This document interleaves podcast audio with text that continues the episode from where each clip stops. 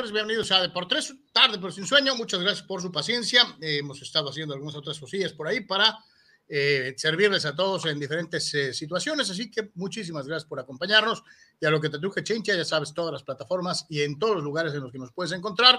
Y desde luego, como es una costumbre, agradecerle a todos los que forman parte de la gran familia de Deportes en Patreon, www.patreon.com diagonal Deportes, en donde puedes apoyarnos con cualquiera de los tres planes de apoyo fijo mensual o igualmente con el apoyo voluntario, como igualmente se da en la suscripción en eh, YouTube y con el apoyo con las famosas estrellitas en Facebook. A todos y a cada uno de los que forman parte de la gran familia de Por Tres, muchísimas gracias por estar con nosotros. Saludamos igualmente a nuestros queridísimos amigos en el formato de audio, a todos los amigos que nos acompañan igualmente, como es una costumbre, en eh, lo que corresponde a eh, los eh, amigos que nos hacen favor de seguirnos en el podcast. A todos y a cada uno de ustedes, gracias, gracias por estar una vez más con nosotros aquí en Deportes. Saludos a todos y vamos a ponerle Jorge al niño a lo que nos truje Chencha el día del canal. Saludo con gusto, ¿cómo estamos?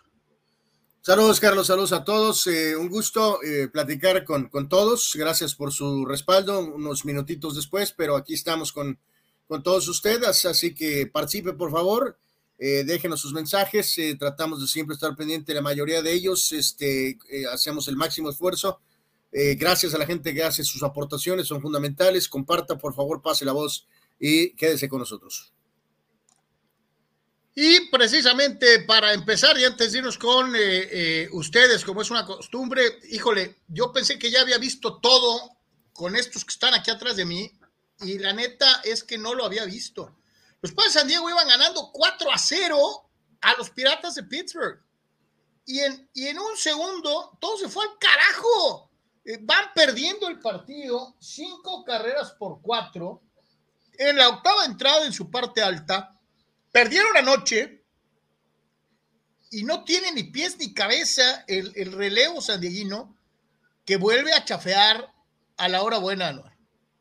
Sí, otra vez Gil con, con problemas, Carlos. Eh, y en este caso, eh, realmente estos últimos partidos en el tema Washington y ahorita con Piratas, realmente están eh, sacudiendo y zarandeando a los, a, los, a los padres, ¿no? Esa es la realidad. En el caso de Gil, Carlos, es un lanzador que con las reglas antiguas hubiera entrado a, a lanzarle a un zurdo y vas para afuera eh, por la forma en que está construido el equipo ahora, está teniendo que hacer funciones. Eh, voy a dar el ejemplo de lo que, por ejemplo, hacía Mike Stanton, Carlos, con los Yankees, con aquellos grandes Yankees, y eh, Tim Hill no es Mike Stanton, Carlos.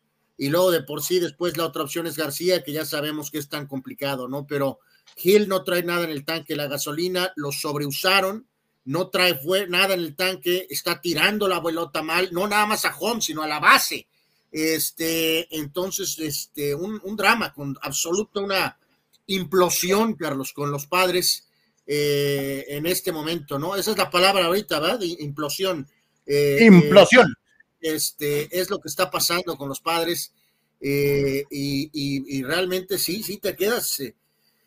quisiera saber qué está pasando por la cabeza de, de Seidler y de Preller, Carlos, y del directivo eh, Grupner, este, de que su gran proyecto se está yendo eh, a la shit, Carlos. O sea, estos padrecitos no le ganan ni a los toros de Tijuana, chale, dice Danny Maiden, y me cae que no, eh, no me lo hubiera creído de esa manera. Dice Danny Maiden, es inconcebible cómo esta novena de estrellitas que no juega como equipo no batea. Que se vayan todos y que traigan otros que tengan hambre y amor a la camiseta como Tony Wynn, dice Dani, es que Tony Wynn nomás hay uno en cada equipo en toda su historia, eh, hermano, no, no salen en las macetas. Eh, Raúl C., los padrecitos bastante mal, qué gran decepción. Estoy interesado en ver qué cambios harán, qué tendrán que rehacer el equipo de alguna manera, dice el buen Raúl. Fidel dice, estas estrellitas de los padres de San Diego están tendiéndole la cama al dueño. No creo. Bueno, esa es una nueva del señor Fidel. Este, eh, al dueño no le puede entender la cama, ¿verdad? Pero, pero este, sí es un, es un, ya ahora sí creo que estamos tocando fondo, eh, fondo doble, Carlos. Y Carlos Tapia toca un tema importantísimo, toral, dentro de la mitología del programa, dentro de, del panteón de, de, tradiciones y de situaciones que se generan solamente en Deportes en ningún otro lado. Por suerte para Anuar, el juego de ayer fue por la noche. Si hubiera sido a esta hora, Carlos se hubiera encargado de torpedear a Domingo Germán, igual que Anuar lo hace con los lanzadores de otros equipos. No, yo jamás torpedo a nadie. El fulano seguramente hubiera estado diciendo, Germán está tirando sin hit ni carrera con los Yankees. O sea, él, él lo hubiera spoileado. Esa es la tradición del programa, que el fulano no tiene el mínimo respeto por la tradición y por lo que representa mantener el pico cerrado cuando estás tirando un no-no.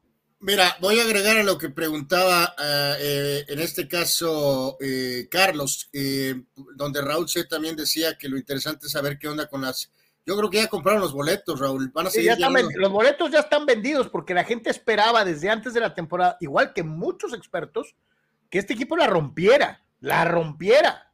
Absolutamente, ¿no? Y aquí contesto con el comentario de Raúl Seyer a lo que también mencionaba Carlos. Los Yonkes ganaron la Serie Mundial ayer, tenían un relajo que parecía que lograron el campeonato. Eh, ¿Cómo no, no, es que esto no es de los Yankees. Esto es de un lanzador. ¿Sabes cuántos juegos perfectos ha habido en toda la, toda la historia, más de 100 años del béisbol?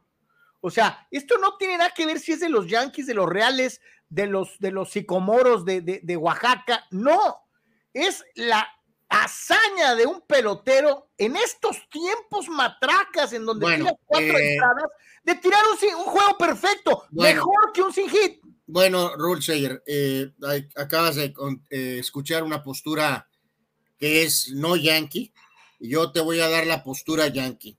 Efectivamente, lo de ayer, pues qué bueno, qué padre, no me causó ninguna sensación. Carlos Tapia, si hubiéramos estado en horario normal, hubiera torpedeado el, el sin hit, hubiera no es un hit, es un perfecto. Hubiera hecho todo lo que está en mi poder por torpedear, porque los aficionados yankees no nos comportamos, Carlos, y nos vamos a conformar con un perfecto de Domingo Germán. Aunque Domingo... Pero es que esto no compete a los aficionados de los Yankees. los juegos perfectos son casos que pertenecen a todo el béisbol. No, pertenecen al equipo del lanzador que lo logra. Que yo sé que el señor Germán estaba atravesando un momento personal difícil, que porque su tío se murió hace dos días.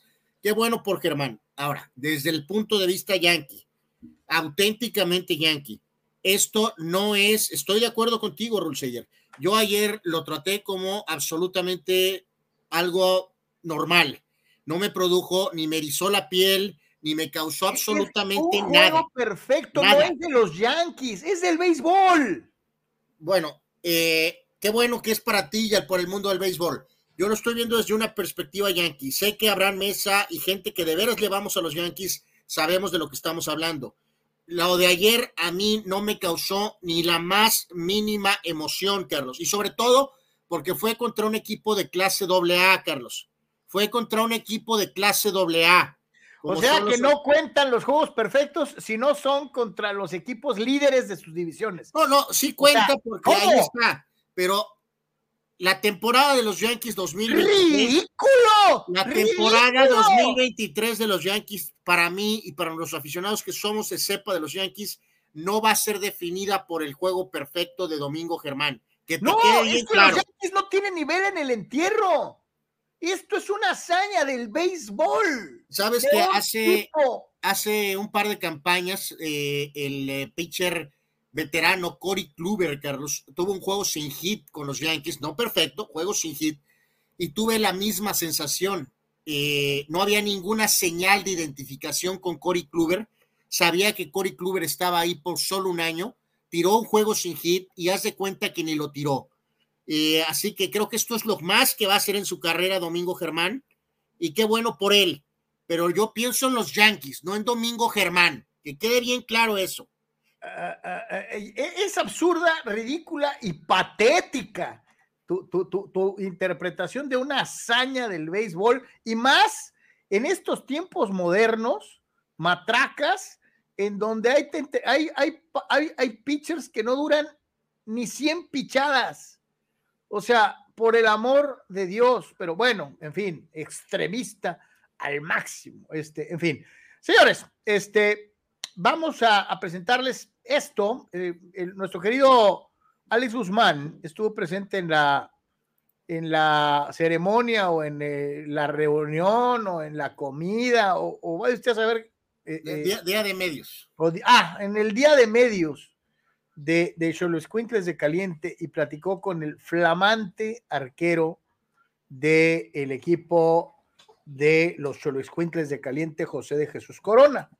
Eh, y obviamente, pues este, gracias a Dios, nos lo comparte el buen Alex Guzmán y la gente de TJ Sports eh, para eh, que todos ustedes que nos hacen favor de seguirnos en Deportes, pues también tengan su, su participación escuchando las palabras del medallista olímpico de oro José de Jesús Corona, alias Chuy Corona, alias Hulk alias Bruce Banner, este, eh, etcétera, etcétera, etcétera. Así que, carnal, escuchamos a Chuy Corona.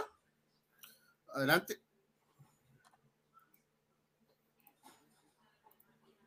Hola, previamente, buenas tardes. Un gusto estar aquí en la ciudad, eh, muy contento. Y bueno, pues sí, al principio fue algo complicado, ¿no? Después de, 14 años en Cruz Azul, no fue nada sencillo tomar esa decisión, pero bueno, yo creo que toda etapa tiene un principio y un final, eh, o el término ¿no? de un ciclo, y, mi ciclo ahí en Cruz Azul habría terminado, ¿no? yo creo que algo muy importante por lo cual decidí aquí es pues el, conocer un poco lo que es el club, el haber venido eh, como, contrario, pero observar a una gente muy apasionada, una afición muy apasionada, identificada con su, con su equipo. Además de que también he llevado una muy buena relación con, con Pablo Santiago, ya desde, desde Atlas, desde los 15 años prácticamente nos conocemos y bueno, y a final de cuentas eh, lo que termina, ¿no? Por lo que termina, porque yo decidiera venir para, para el club, es la, llamada que tuve también con, Jorge Alberto eh, directamente, igual pues fue también de lo que tomé en cuenta, eh, el interés que tenía eh, toda la institución por mis servicios fue un jueves de la semana pasada que platicamos en la noche, le di el sí, nada más le dije que me permitiera despedirme, cerrar el ciclo ahí en Cruz Azul. Eh, lo hice y al día siguiente estuve aquí, ¿no? El viernes. Me preguntaron si ya tenía, ya podía jugar el partido amistoso contra Querétaro. Dije que ya inmediatamente estaba a las órdenes, ¿no? Yo venía preparándome y así fue. Jueves lo cerramos, el viernes viajé y el sábado estábamos a las órdenes de, de Miguel, que también fue parte importante para que yo yo decidiera, no lo conozco desde Tecos en selección, sé que es una persona muy apasionada, comprometida siempre con sus equipos y, su manera de trabajar, ¿no? la intensidad con la, que, con la que lleva el día a día, yo creo que también fue una de las partes eh, importantes por lo cual decidiera. Muy bien, lo que consideras que puedes aportar a Choros, la gente que a veces quiere ídolos, referentes, está un poco pues dolida por algunos resultados de torneos pasados, ¿qué consideras que puedes aportar? Bueno, sé de lo que ha pasado en las últimas temporadas.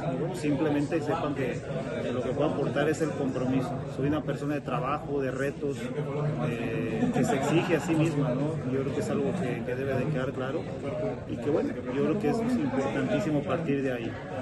Vamos a entregarnos día a día por, por esta institución, por su visión y por regresarla, ¿no? Primeramente a, a pelear liguillas. Yo creo que eso es el primer paso que debemos de dar y hay que mostrarlo, ¿no? Semana a semana eh, que vean a su equipo, ¿no? la manera de jugar, la manera de, comprometerse, de la exigencia que, se tiene uno con otro y así mismo. Yo creo que es la manera y el mensaje que, tenemos que dar. En unas semanas pues, vas a tener una competencia con, con Toño Rodríguez, recuerdo que fueron los dos porteros en los, Olímpicos de, Londres. Eh, ¿Qué recuerdo tienes con Toño? Si nos puedes contar alguna anécdota y cómo es tu relación No, gratos recuerdos, ¿no? unos muy bonitos recuerdos eh, en Londres, los recuerdos esos de de las hamburguesas a medianoche, ¿no? Que pasaban ahí a, preguntarnos y bueno, estábamos los dos y pedimos, pues pedimos. ¿no? Una muy buena relación la que hemos llevado, eh, tanto en lo deportivo como extradeportivo, ¿no? También fuera de la cancha. Eh, ahora tuve la oportunidad de hablar un poco con él antes de, venir y pues es muy claro ¿no? el mensaje, el compromiso que, tenemos. ¿no? Sé que va a ser una, una competencia deportiva muy importante que lo va a hacer crecer a, él, a mí también, a Rica también. Y bueno, yo creo que es algo muy importante y que le sirve a todos, tanto en el plano individual como, como en el grupal. Muy bien. La última de mi parte, ¿qué número vas a usar, Chuy? Porque luego todo se vuelve un tema aquí por, por el uno. No sé si te que también como una tradición ahí que estaba reservado, que Jonah lo tuvo que comprar. No tiene, ¿no? ¿Alguien tiene ese número? Pues se supone que Jonah, lo tenía, Jorge es de la familia. Se habían llegado a un acuerdo, ¿no? Jonah y yo no pago, yo no pago, ¿eh?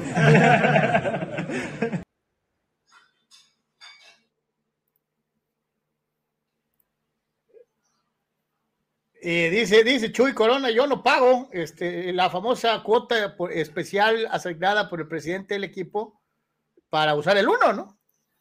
Pues yo creo que debe de tener, ¿no? Sin problemas si gusta hacerlo así, ¿no?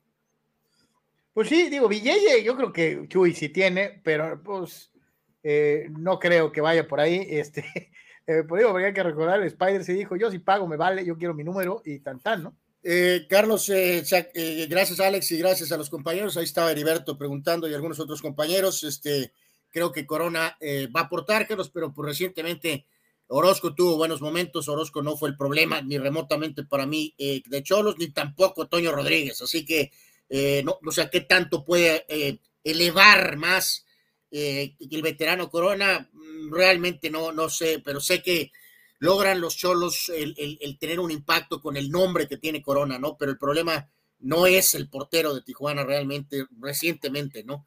Eh, ni remotamente. Terminó el partido, que va y los padres perdieron.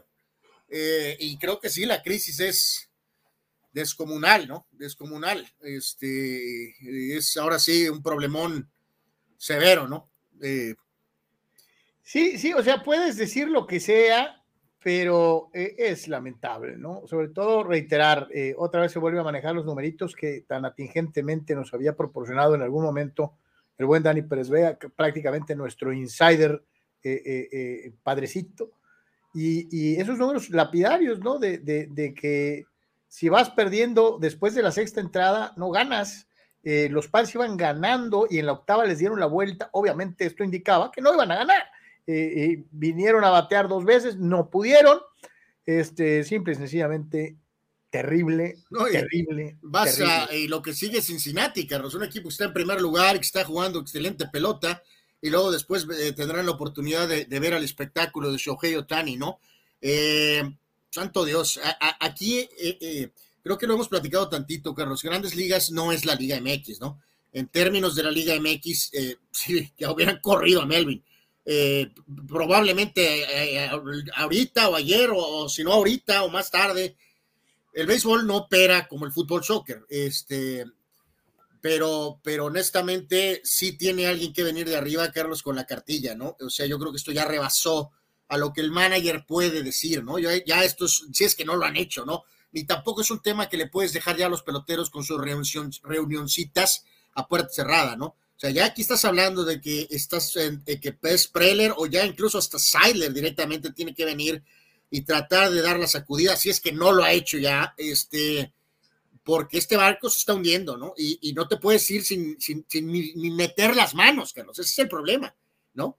O sea, este, este proyecto con tanta faramaya no puede hundirse de esta manera brutal, asquerosa, ¿no? O sea, tienes que al menos hacer el intento de algo, ¿no? Sí, sí, o sea, la inversión no te permite, no te permite decir, bueno, pues ni modo, el año que El año que viene. No, la inversión realizada no te lo permite. Eh, eh, yo sé que no hay milagros y yo sé que no hay, eh, pero sí pienso que es necesaria una reprimenda machín, o sea, que de verdad inclusive le cueste trabajo a alguien, ni no sé si debería ser el manager, tal vez un jugador o dos, no, o, algún coach, Carlos, que a lo mejor es injusto o lo que sea, pero tú dices, tienes razón. O sea, alguna cabeza tendría que eh, caer eh, eh, para este sacudir esto. Porque si no, pues vamos a seguir con esta comodidad de estamos protegidos por el sindicato, a mí me vale, yo voy a, a tratar de medio poner mis números para que no digan que yo tengo la culpa, pero no se trata de los números individuales, se trata de la colaboración de los números de los diferentes peloteros estrellas para alcanzar un objetivo, que es ganar. Y no estoy hablando de ganar campeonatos, estoy hablando de ganar partidos. No, no, y, luego, Carlos, e, e, este virus que se, que se trata de expandir, Carlos, eh, del soccer que ahora invade grandes ligas, donde el equipo de Arizona, todavía lo de San Francisco en teoría, Carlos, con el puesto, eh, eh, recuerden, los padres. San Francisco de una u otra manera, acuérdate, había puesto apenas hace dos temporadas más de 110 victorias bueno, correcto, aunque, o sea, pero, pero lo que voy es que, o sea, obviamente recuerden, en nómina, los Mets están uno, los Yankees dos, los Padres están tres, Phillies y luego Dodgers es quinto. Eso es lo que es imperdonable, Anuar, que está en el caso de San Francisco. el tercer equipo con mejor nómina de todo el Absolutamente, absolutamente. Y San Francisco está once, pero con una disparidad brutal. O sea, en teoría, San Francisco tiene una nómina de 185 millones y la de los padres es de 246 millones de dólares. Y la madre de todas las mentadas, evidentemente, viene con el modo Puebla, Carlos. El modo Puebla que eh, virulea, Carlos, eh, eh, asquerosamente a lo que es este tema de las grandes ligas, porque Arizona está en nómina 21, Carlos. 21 con una nómina de 115 millones de dólares por 246 de los padres, Carlos. O sea, eh, eh, eh, es mortal, o sea, es mortal, ¿no? Es mortal. Digo, además, la madre de todo el Puebla, por supuesto, ya sabemos y lo recordamos, ¿no? Que en este momento Tampa, el líder del este, Carlos, está con una nómina en teoría de 80 millones, Carlos.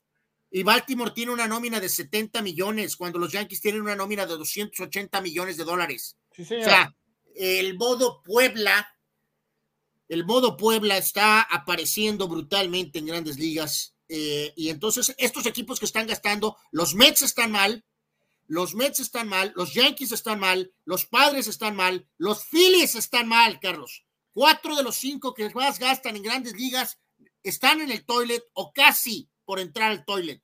Los, los padres perdieron ayer 7 a 1. Eh, ganó Keller para su novena victoria en lo que fue la temporada. El derrotado fue este que está en pantalla. Otra vez el zurdo. ayer no fue tanto la culpa de Snell, pero de eh, todas maneras, pues. Eh, él pierde su séptimo partido en lo que va de la temporada a cambio de cuatro victorias. el equipo de los padres anotó una carrera. Y ayer podríamos haber dicho, bueno, esta es la situación. El equipo no está bateando. El equipo con una carrera no va a ganar partidos. Hoy iba ganando 4-0 y perdió 5 4. O sea, y si, y si nos ponemos a analizar, eh, eh, el martes también anotaron cuatro carreras, pero admitieron nueve. Eh, el equipo está teniendo uno de los momentos más negros que yo recuerdo en años, en, años de una organización de grandes ligas, eh, sobre todo por, reitero, el nivel de las expectativas que se tenían eh, en el plantel. Tres ganados, siete perdidos de los últimos diez, y el de hoy, sí, este que iban ganando 4 a 0, eh, es la cuarta derrota consecutiva para los padres.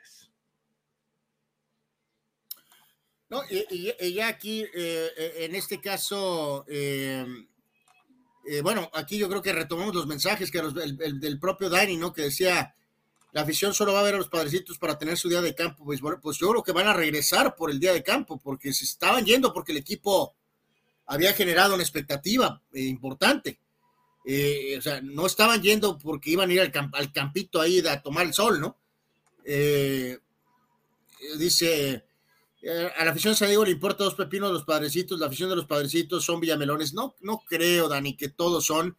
Será remete contra Fidel y aquí un punto importante, Arturo Carlos, que es ultra padre. Ya para que Arturo esté preocupado, esto ya nos dice mucho, Carlos. Eh, dice, padres muy mal, no sabemos qué pasa, tienen que hacer algo. El dueño o el GM es lo único que queda por el equipo el equipo está apagado, Pachorra se ve muy mal, Go Padres y remata con Padres Super Sox en estos momentos. Y ya para que eh, Arturo diga esto es que la cosa este, de veras está grave. Dice Raúl Scheyer, Carrillo, bienvenido al barco, súbanle, hay lugares. Este, eh, eh, vamos a ver la final de la americana contra los Rays, dice Raúl Scheyer. dice, Chavasal, te culpa. gracias a la barba de Anuar, los padres están 0 y 4 desde que se dejó la barba, lamentable no, no aplica tu lógica porque eh, yo no me he dejado la barba. Este, tengo barba, pero no me he dejado la barba. Eduardo pregunta, muy chutalero, ¿no debió la gerencia de padres ya haber corrido a Melvin? Mi querido Eduardo, hemos estado eh, especulando esto los últimos días y de si eh, lo que quieren es que venga un manager dominicano. ay Dios, no creo. No creo, mi querido Eduardo, que, el camino es, este, ¿no? Sinceramente, creo que lo que mencionamos. Raúl se pregunta lo mismo, Anuar. Eh, eh, nos, dice exactamente lo mismo. Eh, ¿No creen que tenga que correr a Bob Melvin? A Tingler lo corrieron rápido. Bueno, pero a Tingler lo corrieron terminando la temporada. O sea, no le cortaron la cabeza en plena campaña. Este, sí, sí, sí, sí, Aquí un comentario previo, Raúl decía, Raúl Scheyer decía, no iba a esperarme a la pausa del juego de estrellas viendo la situación me bajo del barco padre y me subo al portaaviones de mis Rangers y el gran Bruce Bochy. Eh, Go Rangers, válgame, este ya salió Rule Sayer desde la cuna, Carlos. Y eh, eh, Arturo Carrillo también se apunta para subirse al portaaviones de los Rangers. Y Dani Pérez Vega decía, para variar los padres acaban de tirar otro juego a la basura, casi nunca toman ventajas y cuando lo haces el bullpen petardea, falló Tim Hill y Luis García, y ya mejor a pensar en 2024. ¡Auch! Eh, ya, para que extrañes a Emilio Pagán y a, no sé quién más, eh, el bullpen de los padres apesta, cabrón. Eh, sí, sí, sí. Y quien conformó el roster y que dejó al, al equipo posicionado para tener este, este bullpen, pues también está bajo la lupa, ¿no? Preller sale muy raspado aquí. Te reitero, Tim Hill en las viejas reglas era un pitcher que iba a venir a, lanzarle a un zurdo, ¿no? Y ahorita, insisto, lo están queriendo usar como si fuera Mike Stanton, Carlos. Este, en su momento, en aquel gran bullpen de los Yankees, Tim Hill no es Mike Stanton. Entonces, tú como manager también, es que te, no tengo personal, pues eh, tienes que buscarle y buscar con jóvenes, Carlos. No puedes estar usando a Tim Hill en todos los partidos, que es algo de lo que prácticamente ha estado pasando hasta este momento. Está sobreutilizado, está cansado, está fuera de rol entonces estamos perdidos, o sea. Vamos a pausa, señores. La primera, regresamos, tenemos mucho más. Eh, eh, en, alguien en el América dice que, hay, que mintieron los que decían que había habido una tranza. Les platicamos al volver.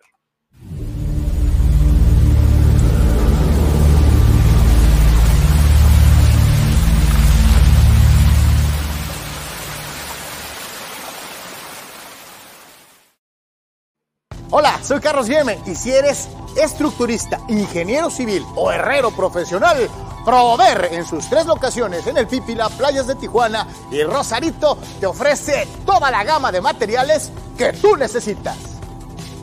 Malla ciclónica y todos sus accesorios. Vigas y varilla.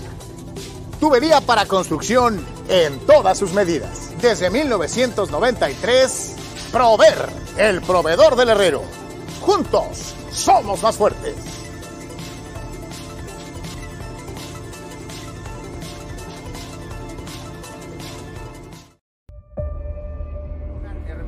En todo momento.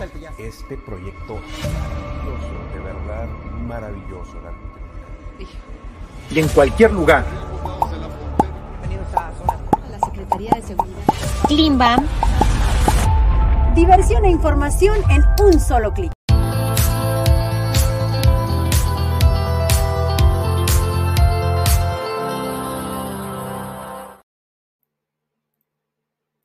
De vuelta, señoras y señores. Muchas gracias por continuar con nosotros aquí en Deportes. Este, y eh, pues obviamente a ponerle Jorge al niño. Este, pues dijeron que dijo su mamá que siempre no. Este, eh, Anuar, yo no sé cómo tomar. Y, ¿sabes qué? ¿Sabes qué es lo que más me revienta? Tener que caer en esta teoría de los sospechosismos, de verdades que se convierten en mentiras y de mentiras que se convierten en, en verdades, porque no sabemos de fondo, ¿cuál es la versión correcta? Eh, por no admitir públicamente que te vieron la cara de paisano, niegas algo que fue cierto. O viceversa, alguien con la intención de joderte te inventa un infundio y te ves obligado a desmentir. Y a final de cuentas, ni quedas bien, ni quedas mal, quedas en el limbo, porque no sabes si, no sabes cuál versión fue la buena, ¿no? Tal es el caso de lo que sucede con el Club América, ¿no? Sí, o sea, eh, a, ver, eh, Record pone un reporte, Carlos, donde dicen que este hombre, eh, Pasione, pues literalmente le ve la cara a la administración de Santiago Baños y de, Ñarritu, ¿no? Como presidente deportivo y presidente operativo. Entonces, esta propia administración, Carlos, es la que pone este comunicado, ¿no? Básicamente diciendo que no, que no es cierto, que no es correcto, ¿no? Entonces, quiero pensar, Carlos, que el dueño del equipo, pues va a venir con una eh, propia evaluación propia o investigación propia, ¿no, Carlos? Para ver eh, qué es lo que está pasando con esta situación, ¿no? Este, o sea. Es lo que yo preguntaría. Yo, yo, de fondo me pongo a pensar, si yo soy Emilio Escárraga, ojalá tuviera la lana que el señor Escárraga, este, yo sí le hablaría al responsable y le diría, a ver, papi, platícame por favor qué carajos pasó. O sea, eh, eh, bueno, más, más que platicar, yo creo que me podría investigarlo, Carlos. ¿Qué carajos hay de cierto? ¿A quién le hago caso? ¿A ti? ¿A ellos? Eh, tráeme los números, tráeme las facturas y te voy a checar porque ya no sé qué creer, ¿no? Absolutamente. Entonces, esta postura de la actual administración de la América, este, pues es que evidentemente este, este reporte, pues, del, del, diario Record, pues que es este eh, vamos, que no es eh, de acuerdo, ¿no? Señalan el reportero Víctor Díaz diciendo que es un señalamiento falso en la nota del diario Récord en portada. Eh, dice en el punto número uno, dice la hoja que muestra como prueba de una auditoría, no utiliza los logotipos y membretes de la América ni de Televisa, esa hoja es un invento. En el punto número dos, dice el Club América no decide por sí solo las compras que realiza, lo hace a través de un comité conforme a las políticas corporativas de adquisiciones, ¿ok? Punto tres, las empresas Sport Marketing Intelligence y Eleazar Hernández Díaz, aludidas en su nota, son proveedores desde el año 2000 y han cumplido todos los requisitos. Las otras facturas que se muestran en su nota de las empresas Soccer Innovations y Kaiser, ni proveedores del Club América, son.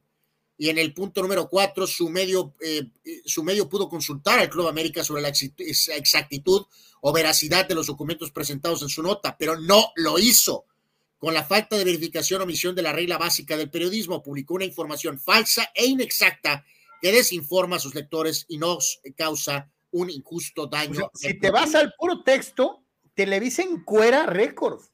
Pues sí, vamos, eso tiene, eh, eh, este, tiene que tener, a ver cuál es la respuesta, Carlos, porque sí, es, son puntos muy claros y directos a la cabeza de los métodos y del reportero y su información, sí. Y si esto fuera correcto, esto le puede costar la cabeza al chavo o al joven o al señor o lo que sea el reportero. ¿Te acuerdas, Carlos, que en el ámbito de los, a la borras, ¿no? En el ámbito de los medios, y esto en todos lados aplica, ¿te acuerdas que cuando hay una especie de negación, hay diferentes niveles de negación, ¿no? Un nivel de negación muy leve, eh, pues indica que es muy probable que la nota es verdad o está cercana a cuando literalmente te dicen en una negación que eres una auténticamente una rata mentirosa. No, no, espérame, y que te eh, enumeran un montón de puntos que te faltaron. Y, aquí, y ese punto final, podrán algunos amigos pensar que no es correcto, que, no es necesario. No, sí es necesario en este tipo de información. Tienes que buscar una respuesta, de, en este caso, del Club América, Carlos. Si el Club América en una misma nota tienes que presentar el problema desde los dos ángulos. Absolutamente. Si el Club América decide no hablar, en la nota tiene que remarcar perfectamente, el Club América fue buscado para consulta de este tema y no hablaron.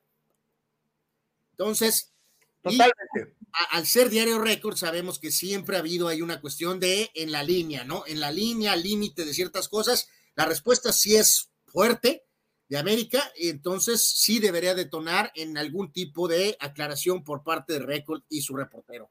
Y bueno, pues en eh, noticias más amables para la. espérame, nada más aquí quiero preguntarte, porque el gran Eduardo Seares, Carlos, nos compartió un video de Enrique Burak, creo que hablando en su, en su podcast, Carlos, donde él hacía alusión eh, al Tena, este, eh, en, este caso en, particular, eh, Burak decía que en la presentación de Jardinés se utilizó el número 14, Carlos, por la supuesta obsesión de Baños de buscar el título 14. Y Enrique Burak, que ya sabemos no es muy pro futbolero, pero ponía el ejemplo de que como México compitió desde el Mundial 30 o compitió en el Mundial 30, lo que tú y yo hemos debatido mucho, que desde dónde contar, Carlos. Según las cuentas de Enrique Burak, deberían de estar buscando la 18, no la 14, eh, por la cuestión esa de no contar específicamente desde la 42-43. exacto.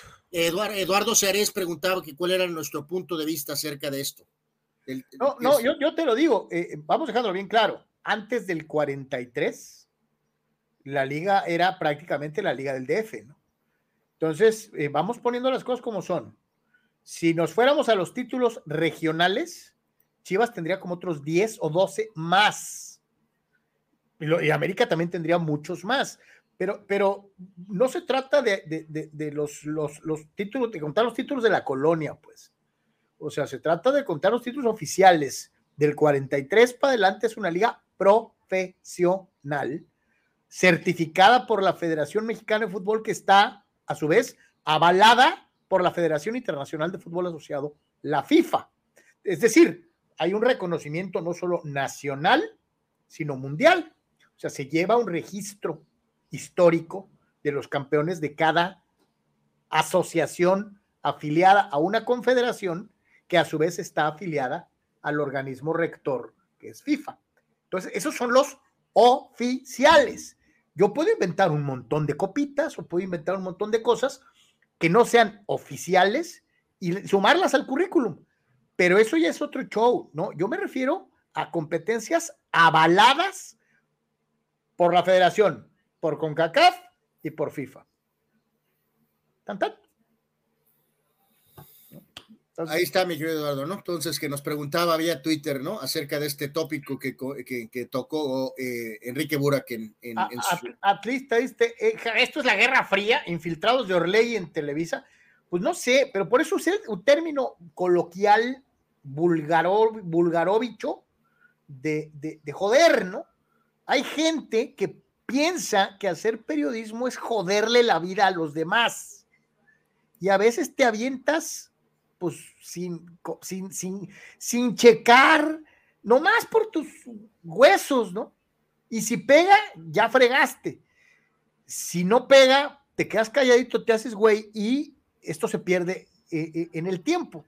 Esto es algo muy común en la era de redes sociales. Tú y yo lo hemos platicado, varias veces, ¿no? ¿Cuántas voladas hemos leído en los famosos insiders que te aseguran una contratación o una sanción o alguna situación en un club o relacionado a un jugador y no pasa nada de lo que dijeron. Pero como fue en redes sociales, mira, ya no tocan el tema, se hacen mensos y a la gente se le olvida. Pero eso es, eso es un mal común de esta época en donde eh, no se siguen las normas de, de ética que antes nos, nos, nos obligaban a cumplir en los medios de comunicación. O sea, antes tú no podías llegar sin las dos versiones. Yo tenía que llegar con mi jefe de información, quien me veía la, me leía la nota, la corregía, la tenía que volver a escribir, se la volvía a llevar, en paz descanse el flaco Arturo González. Eh, él, a su vez, se la pasaba a mi jefe de noticieros, que era Fernando del Monte. Estoy hablando de ya experiencia aquí en Tijuana. Fernando la leía firma y entonces sí, señor, ya iba para edición y para salir al aire. O sea, pasaba un filtro Anuar cada nota dos veces. Dos veces. Pues sí, sí, son, son dinámicas diferentes en la actualidad, ¿no? Entonces, pues así se las ponemos, ¿no? Decía una nota mucho más amable para la afición americanista y además voy a decir lo correcto como aficionado americanista. La neta sí me gustaron los uniformes para la, la, ya inminente campaña que inicia este fin de semana. Los dos uniformes se me hacen muy bonitos, Anuar. Eh, sí, sí, sí, de acuerdo, de acuerdo. Eh, la verdad es que sí, sí, sí, sí. Este, no, no hay mucho problema con el tema del uniforme. Este, están, están bastante muy bonitos. Eh, ya sabemos que lo del patrocinio, pues siempre este, es incómodo, pero bueno, pues no se pueden quitar, así que, este, como si. Oye, carnal, ojalá y hubiera versiones, aunque fuera un poquito más caras, sin las marcas, ¿no? Pues sí, sí, sí, a lo mejor un número menor, ¿no? Evidentemente, pero pues sí a un costo a lo mejor, eh, pues obviamente diferente, mayor, y ahora sí que cada quien que si pudiera, pues puede decidir hacer eso, ¿no? Pero en fin, pues es una parte fundamental del patrocinio, así que en este sentido, pues sí, sí están, la verdad, los dos a mí sí me gustan mucho y, Eduardo tiene razón, el azul está, está muy bonito, ¿no? O sea, así que, pues el problema no será el uniforme. Dice Fidel, el sinvergüenza de Iraragorri en su soberbia le vio la cara de paisano Azcárraga, según él, para ganar revancha contra él porque le corrieron a su técnico del tri, Diego Coca. Ah, caray, esa sí está muy mezclada, Fidel. Sinceramente, ¿no? Este, no ¡Rol! ¡Te la rifas! ¡Rol! Muchísimas gracias, Sayer. Muchísimas gracias por tu aportación en este caso, por esta vía del superchat. Eh, muchísimas, muchísimas gracias, ¿no? Gracias, gracias. Eh, gracias.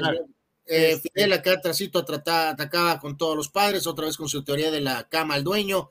fíjate que me llamó la atención primero lo que decía que Mostradamus, Carlos, de esta posible serie mundial de Arizona y Tampa, ¿no?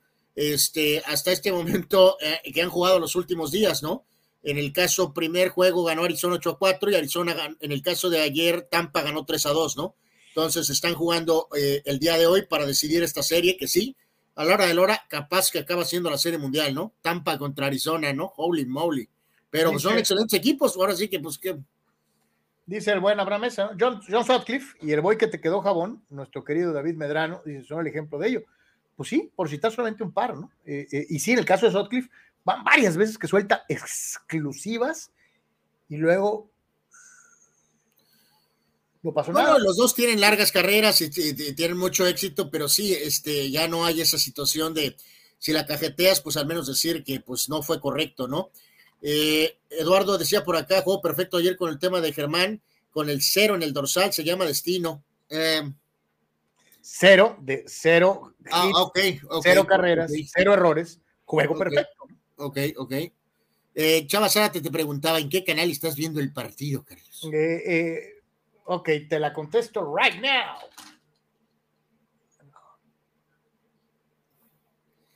Quien le entendió, le entendió, mi querido Chava. Eh, correcto, correcto. Y boludo, este, pero bueno, en fin.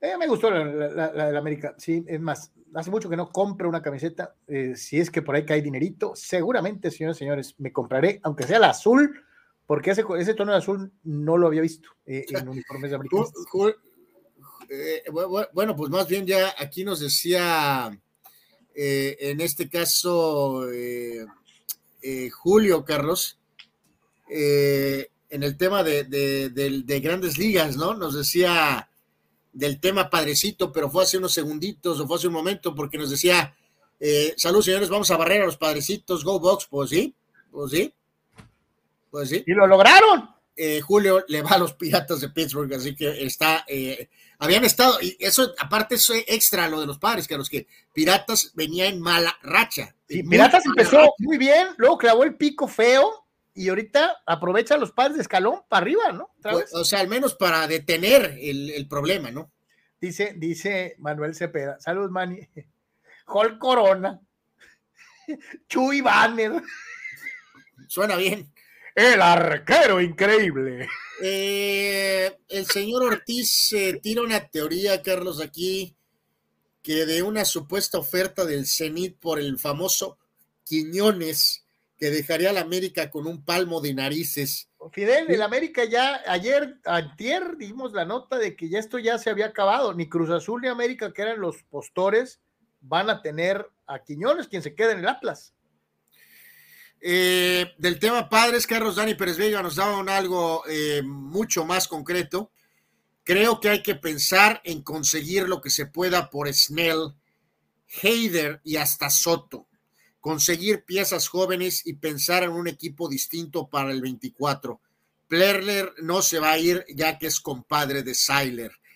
Eh, Dani no, como siempre anda muy en el parque, Carlos, porque si te das cuenta que la temporada probablemente se fue a la shit, los contratos que tengas dudas o que tenías que ver si decidías eh, expander, extender o no, entonces ya tienes atorados, firmados, a los Tatices, a los Machados, a los Cronenworth, Carlos. Entonces, estas piezas se vuelven como hasta cierto punto intercambiables, ¿no? La gente que termina contrato o por terminar contrato, que ya no vas a traer, o sea, aquí da varios ejemplos, Dani, pues sí tendrían que, estamos muy cerca de que va a haber una fecha en donde tendrán que decidir. Por ejemplo, el caso de Soto, Carlos.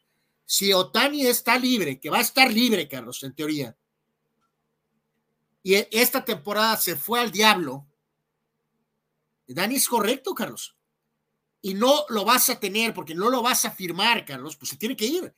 Esta temporada, se tiene que ir esa temporada por gente joven o por, o por cosas que después puedas acomodar para otro trato. De acuerdo, Dani Pérez Vega, saludos, mi querido como Dani, como siempre, vendrán momentos de decisiones importantes para los padres. Eh, Dice Mario Cuevas. Ah, no, dile que en vez de que se compre la hermosa camisa de lame, que arregle su carro. ¡Ya lo arreglé! Eh, voy a darle dos, tres días, ¿no? A ver si es cierto. Ya no ando en moto, ya ando en carro. Eh, híjoles, Carlos, pobrecito, la inocencia le transpira por los poros. Eh, vamos a darle unos tres, cuatro días a lo del auto. Ve mi felicidad, ve, mi felicidad. Ah, vamos a ver si es cierto, de veras, después de dos o tres días. Dice Luciano, Luciano Fuentes, bien Anuar, con la barba se ve bien, a lo Ilia Topuria. Está fascinado, le fascina a Luciano mencionar a Topuria. Ya, no se nos va a olvidar nunca quién es, ¿no? Eh, eh, no. Dice, dice Abraham Mesa, Jesús el noqueador Corona, Ochuga Rey Corona. Hijo de la buena, chale. Eh, el propio Eduardo aquí nos decía más del tema de los padres, que nos dice, eh, pasan las temporadas, padres pierden, eh, ahora con contratos grandes, ponen contra las cuerdas a la gerencia por no poder llegar a la Serie Mundial. No, pues ahora ni siquiera ni calificar, Eduardo. pues tío, la gerencia y el dueño pues, están haciendo su parte, Carlos, ¿no? Por ellos ya hicieron su chamba, ellos ya hicieron chamba. por años y años fue, no tenemos dinero, no dinero, no dinero, no dinero, no dinero, no dinero ahora hay dinero y pues, o sea. Anuar. Tiemblan, dos que tres, tiemblan. Ayer Estados Unidos se aventó un set de tenis en la sopa oro. Y hay algunos que tiemblan, tiemblan, Anuar.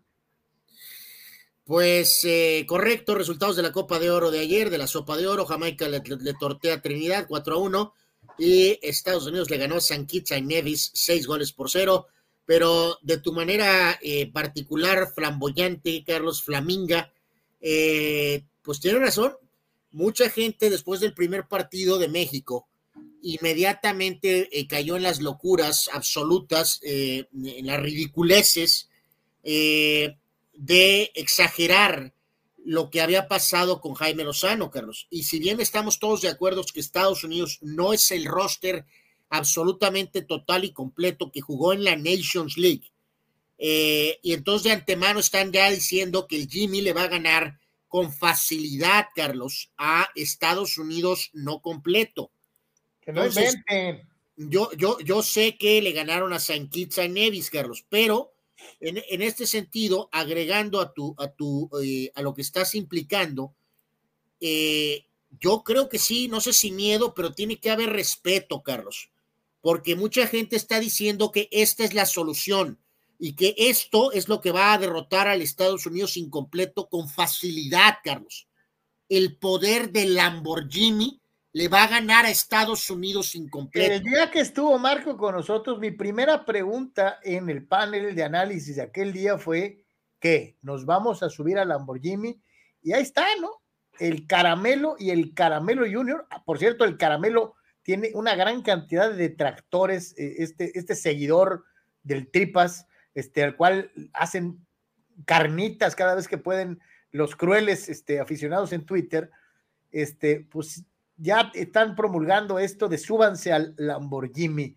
Este, híjole, qué feo, qué feo, Mateo, que seamos así. o sea. Y que, y que, cada vez que ganamos un partido ya pensemos que vamos a ganar el mundial, ¿no? O sea, es eh, Así que técnicamente, pues sí, estoy de acuerdo contigo, Carlos, aunque fue antes San Kitts, San Nevis, dice Gerardo López, despertó el gigante, despertó con la nieta.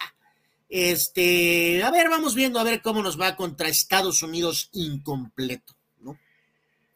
Eh, dice Luciano, está, Argentina está nerviosa porque puede perder su Copa América el próximo año con el fútbol del Tri y de Estados Unidos. han de estar temblando, ya me imagino.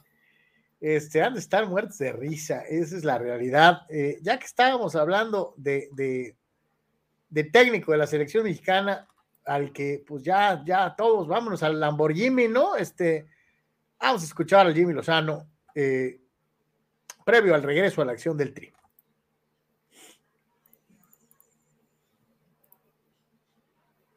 Existir. Eh, hemos visto resultados como el de Jamaica con Estados Unidos, ayer con Canadá, que, que de verdad que no es, no, es, no es tan fácil, ¿no? Los partidos hay que ganarlos, hay que trabajarlos, hay que, hay que ser muy contundentes porque cualquier equipo en estas instancias, evidentemente unos más que otros, pero te pueden competir eh, y te pueden hacer muchísimo daño. Eh, lo que queremos es mejorar. Para mí la mejor herramienta para no quedarte en lo que hiciste es buscar puntos a mejorar, que siempre los tendremos, a pesar de que no tuvimos, como todos, no tantos días, pero creo que en los detalles está, está el seguir sumando, el seguirnos acercando a una mejor versión el que no nos relajemos y ni nos conformemos, como bien lo dijiste, con lo que fue y es ya historia, que fue un buen inicio de esta Copa, pero el, equipo lo tiene claro que, venimos por cosas más importantes y, no solamente por un buen inicio. Todos los días, no nada más el, es el día del partido, y por eso trato mucho de darle a todos los jugadores, no solamente en selección, sino también cuando he estado en clubes, eh, darles a todos la misma información. y creo que es algo que, por lo menos me gusta mucho ver entrenamientos, me gusta ver muchos entrenadores. Creo que es algo que hacemos bastante bien porque muchas veces se puede llegar a trabajar, por ponerte un ejemplo, el balón parado con el cuadro titular y luego cuando entran los, los que no lo hicieron, pues no tienen ni idea de dónde pararse. Entonces yo trato de que, o buscamos esto, de que todos tengan la misma información, que todos tengan la misma posibilidad de entrenar lo que, lo que se va a hacer el día del partido.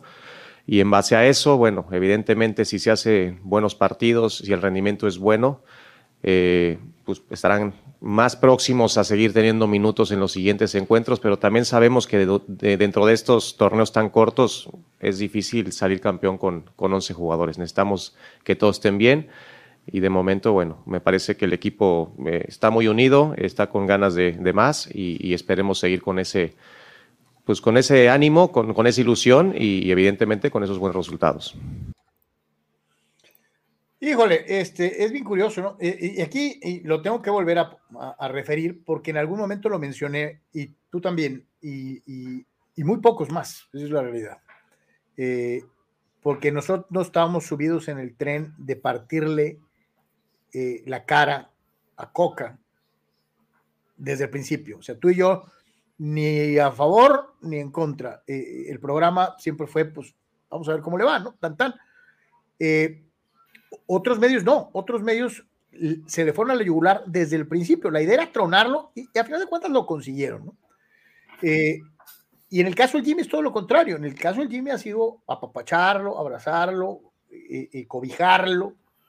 Este, esperemos que se le sigan dando los resultados propicios para el, para el, para el abrazo, que seguramente tendrá su prueba definitiva en caso de medirse contra los Estados Unidos en una instancia directa.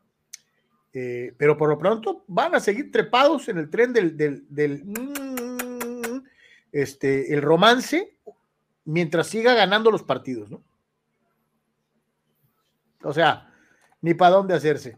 Vamos a escuchar a, Luis Romo. Y, recordar, ¿no, Carlos? Porque esto es por la jornada de hoy, ¿no? 4.45 partidazo Honduras-Qatar y hoy a las 7 México en contra de Haití, ¿no? Vamos a escuchar a Luis Romo. Eh, eh, ya escuchamos al Jimmy. Ahora, ahora le toca a uno de los integrantes de esta selección mexicana de fútbol De la, de la Gimineta, Carlos. De la Jimmy, del Lamborghini. Del Lamborghini.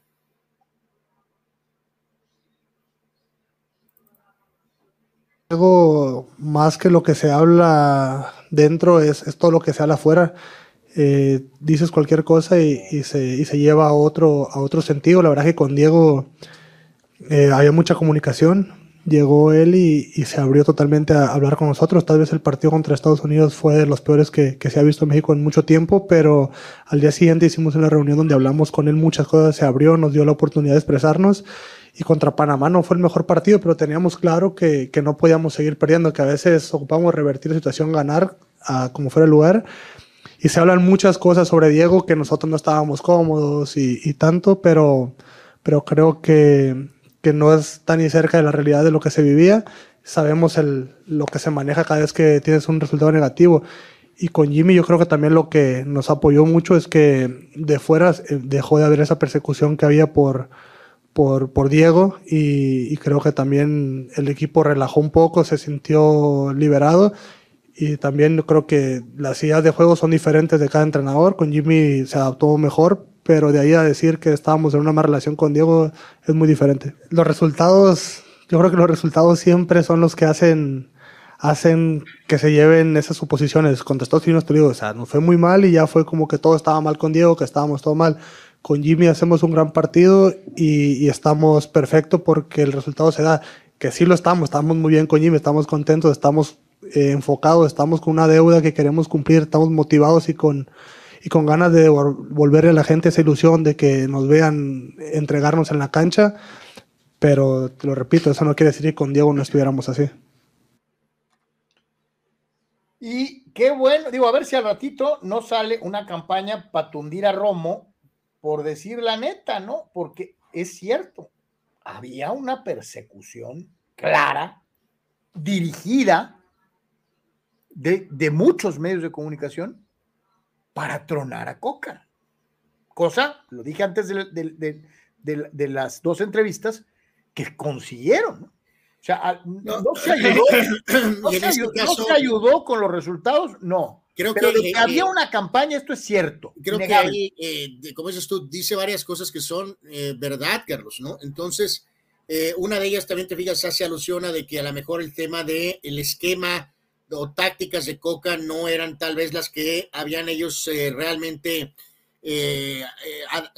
que, que estaban receptivos, evidentemente, a jugar de esa forma. Creo que ese Sí, es el lo, principal. lo dice ahí con el Jimmy, ¿no? Con el Jimmy nos sentimos más relajados, más a gusto. ¿no? Creo que ese es el principal problema con Coca. No es un tema personal, no fue un tema que de- es argentino con mexicanos, porque pues México ha sido dirigido por foráneos los últimos dos procesos, Carlos. No, yo creo que con Coca y además creo que a lo mejor, creo que a Coca le facturaron también, Carlos, y se fue arrastrado por Ares de Parga, Carlos, por el tema de que creo que al que designaron con venir con el látigo, Carlos, fue a Ares de Parga. Y Coca, como llegó con la, por la puerta doble atrás, no era un técnico con la fortaleza para poder conocer mejor a un grupo, Carlos, y saber, oye, ¿qué onda con lo de los traslados y decirle a Ares de Parga con firmeza, no, lo, no, no, no quiero estar a una hora de camino, no quiero que me pongas en un motel, aparente, digo, vienen de estar acostumbrados en los últimos, la verdad, en todos los procesos anteriores, Carlos, de estar en hoteles de primer nivel, por dar el ejemplo de lo que pasó en Vegas, ¿no? Inmediatamente hubo quejas de que el hotel estaba lejos y que el hotel era así como que medio de cuatro estrellas para abajo. O sea, no era un, no era un hotel al que están normalmente acostumbrados. Yo creo que Coca no fue lo suficientemente firme de decirle a Ares de Parga, no, no manches, o sea, eso de que el castigo y el látigo. Entonces, creo que esos son los factores, o sea, no era un sí de que los jugadores literalmente odiaran a Coca, ni siquiera tuvieron tiempo, Carlos, para realmente odiarlo o que si porque era argentino, no, no, fue porque, ok, tenía un esquema completamente a lo mejor un poco diferente, pero esos detalles tras bambalinas, eh, tras bambalinas, los propios jugadores creo que se pudieron dar rápido cuenta, ¿no, Carlos?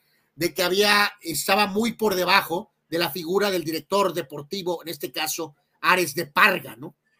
Dice Víctor Baños, ese rollo de que todos los jugadores tengan la misma información es más que obvio, ¿no? Pues sí, sí, es que se supone que así debe de ser, ¿no? Eh, dice Gerardo Trista López, uy, Romito, Romito, Romito, ¿qué acabas de decir? A ver si no lo cepillan, dice Gerardo. Pues sí, a, su modo, Romo, pero sí habló de veras, creo que con lo que sentía, eh, sí. Dice Gerardo, hay que trabajarlos, manejarlos, comprarlos, etcétera, etcétera, etcétera. Y nos dice Oscar Fierro, saludos Oscarín, ya no caben ustedes en el Lamborghini, vamos llenos, no sean oportunistas. Yo no me estoy trepando al Lamborghini, yo ya tengo mi carro. Ya tengo mi carro. Eh, mi querido Oscar, eh, no os preocupéis. Nada contra el Lamborghini, pero no quiero ticket en el Lamborghini, no te preocupes. Eduardo de San Diego, el, el cebecita, el cabecita corona, por aquello del. ¿Te acuerdas? Al pobre, al pobre masajista de, de, de quién era? Al, del Morelia, ¿no? Del Morelia que le, le salió la nariz por la nuca con el cabezazo de Corona. Este, y aquí me ataca eh, Atlista. La muralla presume de su coche tal cual Checo Pérez. Esperemos que su coche no petarde como el monoplaza de Checo. No me eches la sal, Gerardo Atlista López. Este, lo acabo de arreglar, chale. Este, eh, santo Dios, yo, híjoles, yo dando con muchas reservas. Con ah, ¿quién crees que fue con el Tripas? Mira, eh, te daré una pista. Eh, bueno, yo pensé que ibas a, cantar que los toros de Tijuana son un equipo triunfador, ¿no? No, el eh, seleccionado nacional, el mexicano, el mexicano, Randy Arusarina. Bueno, pues, pues, pues bueno, pues ok, pues qué padre, ¿no? Este, pues bueno, pues ahí, están Jiménez, ahí está Alvarado, ahí está Laines, este, le dieron sus jerseys, ya en la práctica de bateo portaron él, eh, también hasta Paredes también estaba ahí portando el jersey de México en la práctica de bateo de los Rays. Eh, pues bueno, pues qué padre, ¿no? Eh, pues qué padre. No, Anuar, qué débil rey. Los padres están a la baja. Ah, bueno, bueno, ok, qué, débil rey, pues. Eh, pues anecdótico, simpático y pues nada más, ¿no? Nada más. Pues qué bueno que el Randy de veras se sienta eh, eh, mexica. Este, a veces se la creo más y ahí sí tengo que hacer la, la, la, precisión. ¿no? Yo sí le creo más a Rosarena que a varios de los futboleros que se han naturalizado. No a todos, porque hay algunos que neta, por ejemplo, yo se los digo, este, yo al Chaco Jiménez, este, sí se la creo su amor por México. A Guiñac se la compro completita, completita, eh, eh, eh, de que son de veras convencidos y que aman. A Cardoso, Anuar. O sea, gente que de veras siente el país. O sea, habrá otros que la neta, pues a lo mejor no se las compras de la misma manera, ¿no? Tito Rodríguez era Corona el, de la entrevista, o su primo el pleitista. ¿Te acuerdas ese invento, Anuar? No, no era Chuy, era su primo. Era, era su primo gemelo. Hijo de la chica. Santo Dios. Dice Tito, ¿no? Invitaron al beisbolista para ver cómo se va a ver Quiñones con la verde. Válgame Dios, bueno. Ay, Dios santo. Chava Sara te dice, ¿qué divas los futbolistas mexicanos? Creo que necesitan un técnico como Narigón Bilardo con sus cosas. Qué complicado los futbolistas mexicanos, dice, por eso no triunfan en Europa. Gerardo Atlista López dice, a ver, Moralla del Guille Franco, no vas a estar hablando. Y fue a dos mundiales. Pero ¿sabes qué? El pobre Guille, el pobre Guille sí le echó ganas, pero pues eh, lo malo es que pues no, no salió. Yo te digo algo, eh, a mí se me hace, y, esa es una apreciación mía, ¿eh? a mí se me hace que el pobre Funes Mori fue una víctima asquerosa. Yo creo que él sí quería jugar por México, este, y, él confió a ojos cerrados en el, en el bulto técnico del Miami, y el bulto técnico del Miami lo traicionó. Eh, sí, sí, sí, sí, totalmente. Eso es algo que es una estaca, Carlos, que quedará permanentemente en Funes Mori. No estamos diciendo que con esto eh, tenía que ser titular de todos los partidos y que Henry Martin, por ejemplo, tuviera cero minutos en el pasado mundial, ¿no? No, pero pues sí, tantas batallas, tanta lucha, que quieras o no hay una, una cuestión de ser del, del, país y que esto y que el otro, y al final jugó, ¿qué? ¿Cinco minutos o tres cinco minutos? cinco minutos. Este, sí, sí, sí, sí, sin duda alguna salió ultra raspado el pobre Funes Mori, Fallas Mori, ¿no? Dice Rusel, ¿qué me dicen del ruso Samogil? Ni se la creen o no, sí se la creo. Eh, y sabes qué, al otro ruso, a Brailovsky también se la creo. ¿eh? Eh, pues, pues sí. el maestro Carlos Reynoso, ¿no? O sea, ama Chile, esto, aquello, pero se la rifa por México también. O sea, sí te encuentras casos de gente que de veras se enamoró del país, de nuestras costumbres, de nuestra forma de vida, etcétera, etcétera. Por eso, pero yo creo que a, lo que vamos con eso, Carlos, a tope de cabeza no sé si podemos cuestionar eh, a, prácticamente a ninguno. A ver, échenle memoria, amigos, ayúdenme. O sea, caballero. Yo no creo, que, por eso, pero Caballero siempre ha sido una persona de una reputación sólida, Carlos. O sea, no creo que fue un asqueroso vividor eh, que nada más utilizó de vehículo a México para poder estar en una Copa del Mundo. Ciña tampoco, Carlos. O sea, eh, algunos de estos nombres que mencionaste obviamente tienen más raíces en nuestro país, porque incluso se quedan a vivir aquí eh, eh, permanentemente. Pero, o sea, estoy tratando de echar algo de memoria. Tienen hijos mexicanos. O sea, por ejemplo, o sea, el pobre Damián Álvarez, Carlos.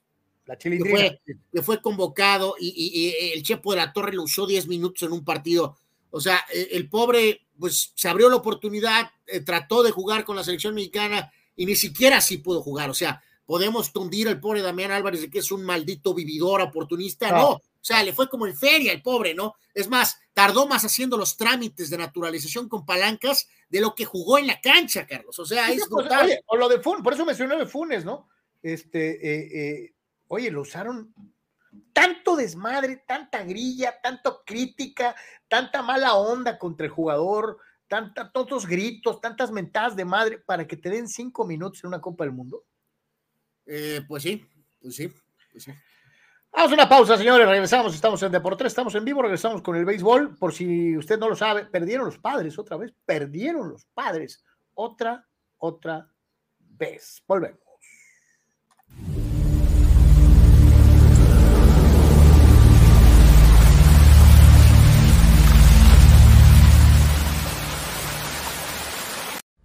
Notizona MX.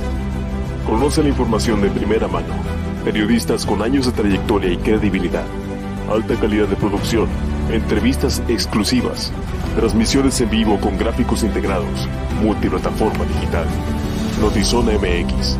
La conversación es contigo.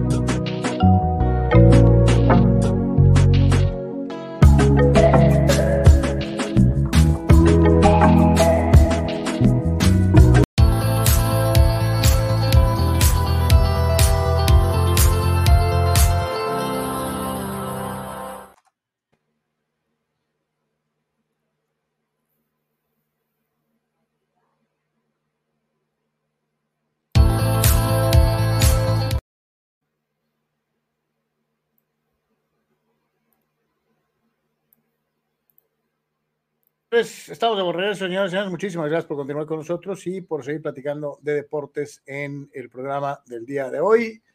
Eh, dice Ricardo Rodríguez, Eh, Lucas Lobos no quería ir a la selección por lo que le hicieron a Damián y lo fue peor. El Rey Miedos no lo metió ni un minuto viendo que el barco se hundía, dice Ricardo. De poco nos acordamos de Lobos, ¿no? Sí, sí, sí, otro, otro buen, muy buen ejemplo, ¿no? Sí, sí, sí, sí. son jugadores, o sea, no estamos diciendo, el, pobre Chaco también acabó jugando muy poco, Carlos, el Chaco Jiménez. Eh, este, pero son jugadores que han tenido muy buenas carreras en México, ¿no? Sin embargo, eh, cuando hicieron el proceso y algo y llegó el momento, pues realmente acabaron jugando prácticamente nada o muy poco, ¿no?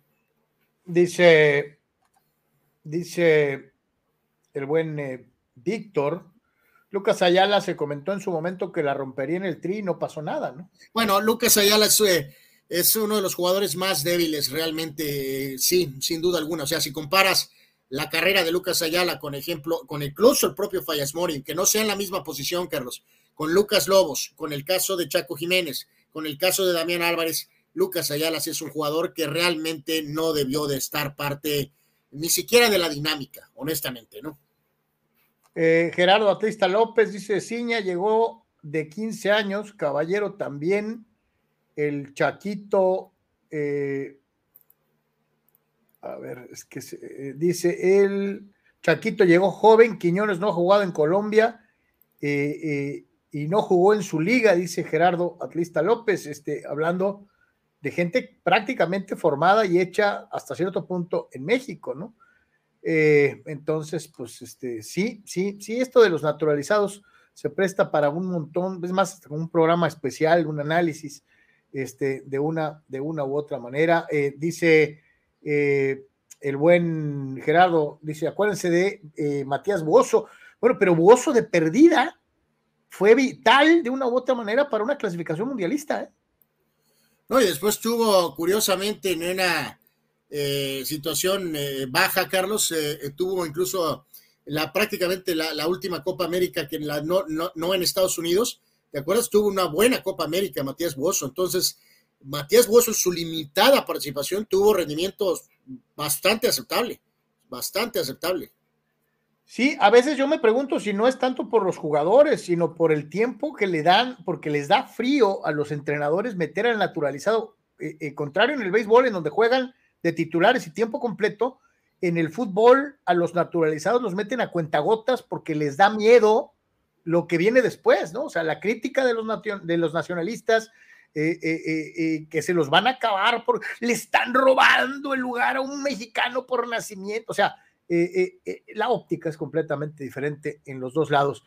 Ya nomás como repaso, le decíamos entonces el día de ayer, pues juego perfecto en el béisbol de las grandes ligas. Eh, se dice fácil, pero no es cualquier cosa.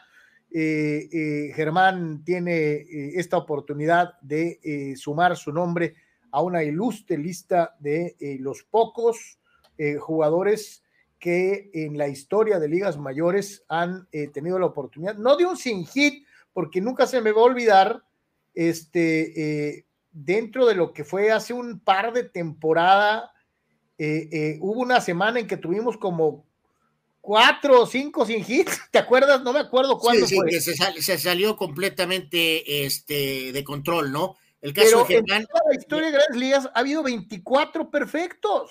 Este, ahorita vamos a tener un gráfico acerca de eso.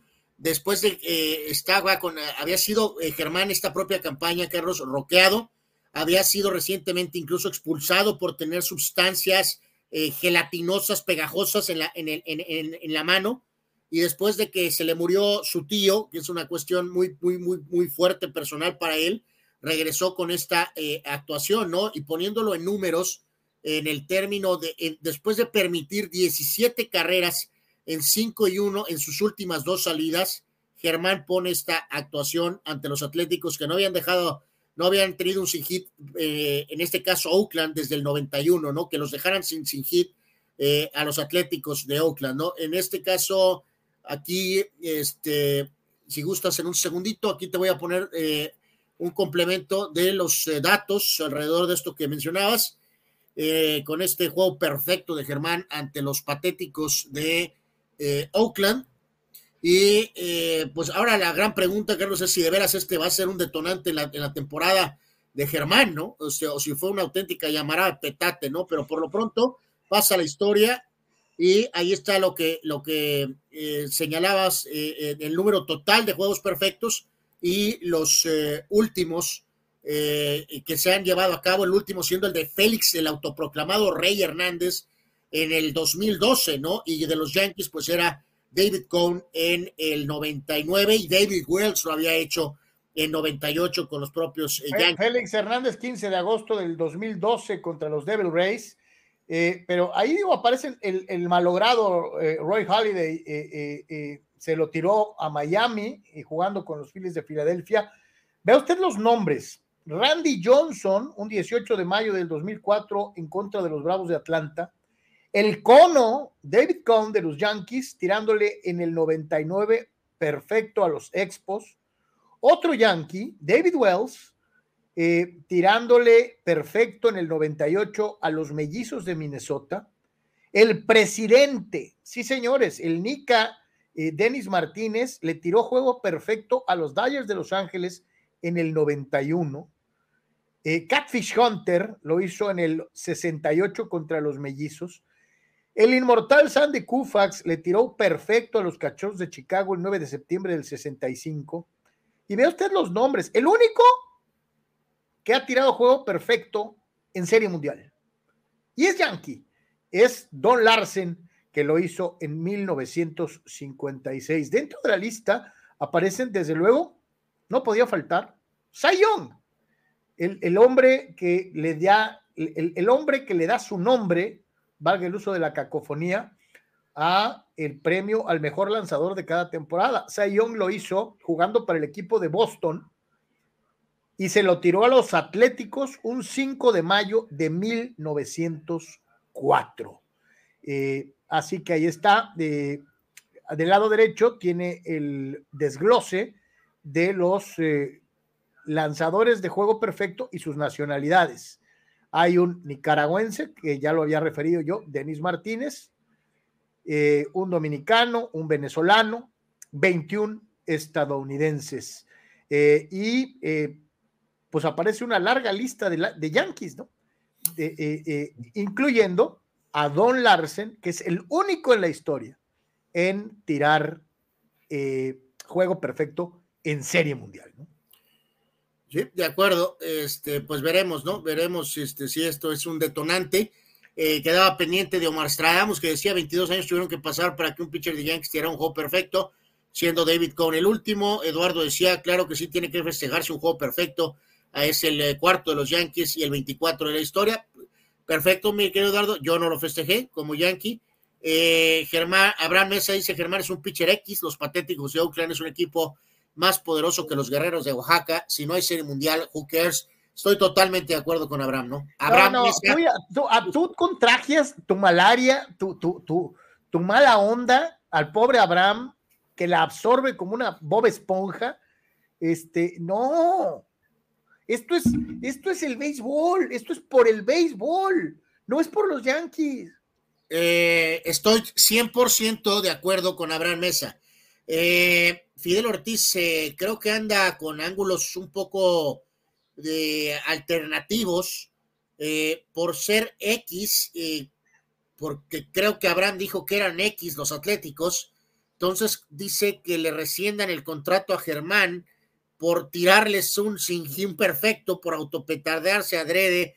Eh, ah, bueno, eh, creo que esta fue así como el multiverso, de alguna manera. Ahora, yo te digo algo, eh, y yo lo que más aplaudo es que cada vez que un lanzador en la actualidad, 2023, tira nueve entradas, es una forma de embarrarles en la boca y en la cara a, estos patéticos fulanos que asumen que un pitcher no puede tirar más de 80 lanzamientos y cinco entradas de labor. O sea, eh, eh, eh, esto es una falacia moderna, es una, es una cosa aberrante. tiene cosas buenas la sabermetría, sí, pero esto de que los lanzadores, le voy a cuidar su bracito porque si tira más de 100 picheos, se va, pues, su carrera se va a recortar seis años. O sea, es una, es una falacia, es una mentira. No es cierto. Entonces, este, eh, yo aplaudo, aplaudo a los lanzadores que van la ruta completa y sobre todo al que, como él, hizo la hazaña, apenas el vigésimo cuarto juego perfecto en la historia de Grandes Ligas el día de ayer. Eh, dice Tito Rodríguez, ya es una hazaña pichar nueve entradas, por eso me aburre el béisbol, meten a un pitcher para sacar un out y luego lo cambian. ¿A poco no puede tirarle al siguiente? No, pues acuérdate que ya con las nuevas reglas cada lanzador utilizado está obligado a tirar tres, tres, tres eh, bateadores. Antes sí se daba mucho eso de cambio y cambio y el zurdo contra el zurdo y el derecho contra el derecho y el especialista. Y, o sea, eh, sí, Ricardo, este, ahora ya se ha matado un poquito esto porque se obliga a un pitcher a tirarle cuando menos a tres bateadores, ¿no? Eh, pregunta Eduardo de San Diego que si nos gustaría o si Guillén para los padres, sí. a mí no. A mí sí. no. A mí. Este, aquí teníamos pendiente de el, eh, a, Víctor Carlos que nos decía sobre el tema de Kershaw, ahorita que vamos a mencionar lo de los Dodgers, que hay cierta preocupación en Dodger Nation. Eh, ya recuerdan que salió y al momento de que iba rumbo al dogout iba con, con algunos gestos ahí de incomodidad. Roberts eh, dice que no tiene problemas en la espalda, que no ocupa ahorita el MRI que sigue siendo programada, eh, está programado normal para su siguiente salida, pero por si las dudas tienen al pitcher Brewer en el taxi squad a ver qué pasa en los próximos días. Eh, dice Víctor Baños que aunque él es Dodger fan, sí se emocionó con el juego perfecto de Germán del día. ah, güey, güey, pues que te reitero, eh, Víctor, tú sí eres aficionado, no como ciertos fulanos que lo asocian todo a sus equipos. No, no, no, esto es una hazaña y esto hay que aplaudirlo. Los Dodgers de Los Ángeles se cayeron la tarde, noche de ayer ante los Rockies de Colorado, nueve Mira, mira, Carlos, Carlos, este es el aplauso, este es el aplauso que le voy a dar al, perfecto. Hijo de Arosarena, eh, eh, eh, increíble, Anuar Yeme. Bueno, hay que ser firme en las convicciones de uno, ¿no? pues los Dodgers sí propulsado por Tobar, que logró un doblete productor de tres carreras, y los Rockies le ganaron a los Dodgers nueve carreras por ocho en el partido de ayer. Ganó Bird, apenas su segunda, su segunda victoria en la temporada. Le tocó perder al mexicano, al Nayarita Víctor González. Dos ganados, tres perdidos, salvamento para Lawrence, su quinto de la temporada. Sí, aquí también los Dodgers en este juego hasta cierto punto, Carlos, iban eh, en el cuarto episodio llegaron a tener una ventaja de seis carreras a cuatro, ¿no? ¿Hicieron un padres? Eh, pues a lo mejor mini puede ser, ¿no? Iban 6-4 en la cuarta entrada. Paulatinamente Colorado trabajó el partido, sobre todo con ese ataque en la, obviamente en la sexta, eh, donde marcan esa diferencia con esas cinco gigantes carreras. Y ya Dodgers trató de regresar en la parte final, pero ya no, no le fue posible, ¿no? Pero entonces sí, sí, sí, de alguna manera sale sacudido aquí el equipo que tenía cierta ventaja y, por el propio González y también Robertson salió raspado, así que eh, pues el resultado que, que, le, alguno, no, decir se le fue, pero es uno de esos juegos donde, donde, donde duele un poquito extra, ¿no? Porque tenías una ventaja y tu gente eh, de relevo pues realmente no pudo, no pudo realmente marcar diferencia, ¿no? Sí, sí, sí, esa es una realidad para lo que es el, el eh, calendario en eh, el día de hoy. Ya decíamos, los padres ya perdieron otra vez 5 a 4 contra los Piratas de Pittsburgh. Los Yankees están jugando en este momento y están perdiendo en la quinta contra los Atléticos. Y los Dodgers, los Dodgers tendrán actividad otra vez contra los Rockies de Colorado. Eh, en un ratito más va eh, Emmett Sheehan, un ganado cero perdidos por el equipo de Los Ángeles. Chase Anderson, 0 y 2 lo hará por los Rockies en la actividad para este día. Eh, y Carlos, con lo de los padres de, ahorita y con este último que juegan al ratito los Dodgers o al rato, eh, reafirmamos, ¿no? Eh, Arizona está 5 y 5 en los últimos 10, pero siguen al frente. Dos y medio de ventaja sobre San Francisco. Los Dodgers están a 3 de Arizona y en este caso están terceros, medio juego atrás de Gigantes y ya con lo de hoy, Carlos, con las cinco derrotas en fila, dos y ocho en los últimos diez, los padres de San Diego están a once juegos de Arizona, Carlos, y están a ocho juegos de los Dodgers, que es el tercer lugar.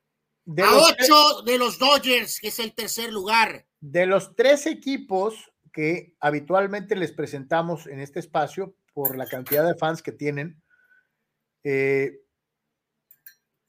los Dodgers tienen 44-35, es decir, tienen marca ganadora, a pesar de estar en tercer lugar de su división. Los Yankees de Nueva York tienen 44 y 36, tienen marca ganadora eh, dentro de su división. Pero están terceros también. También terceros.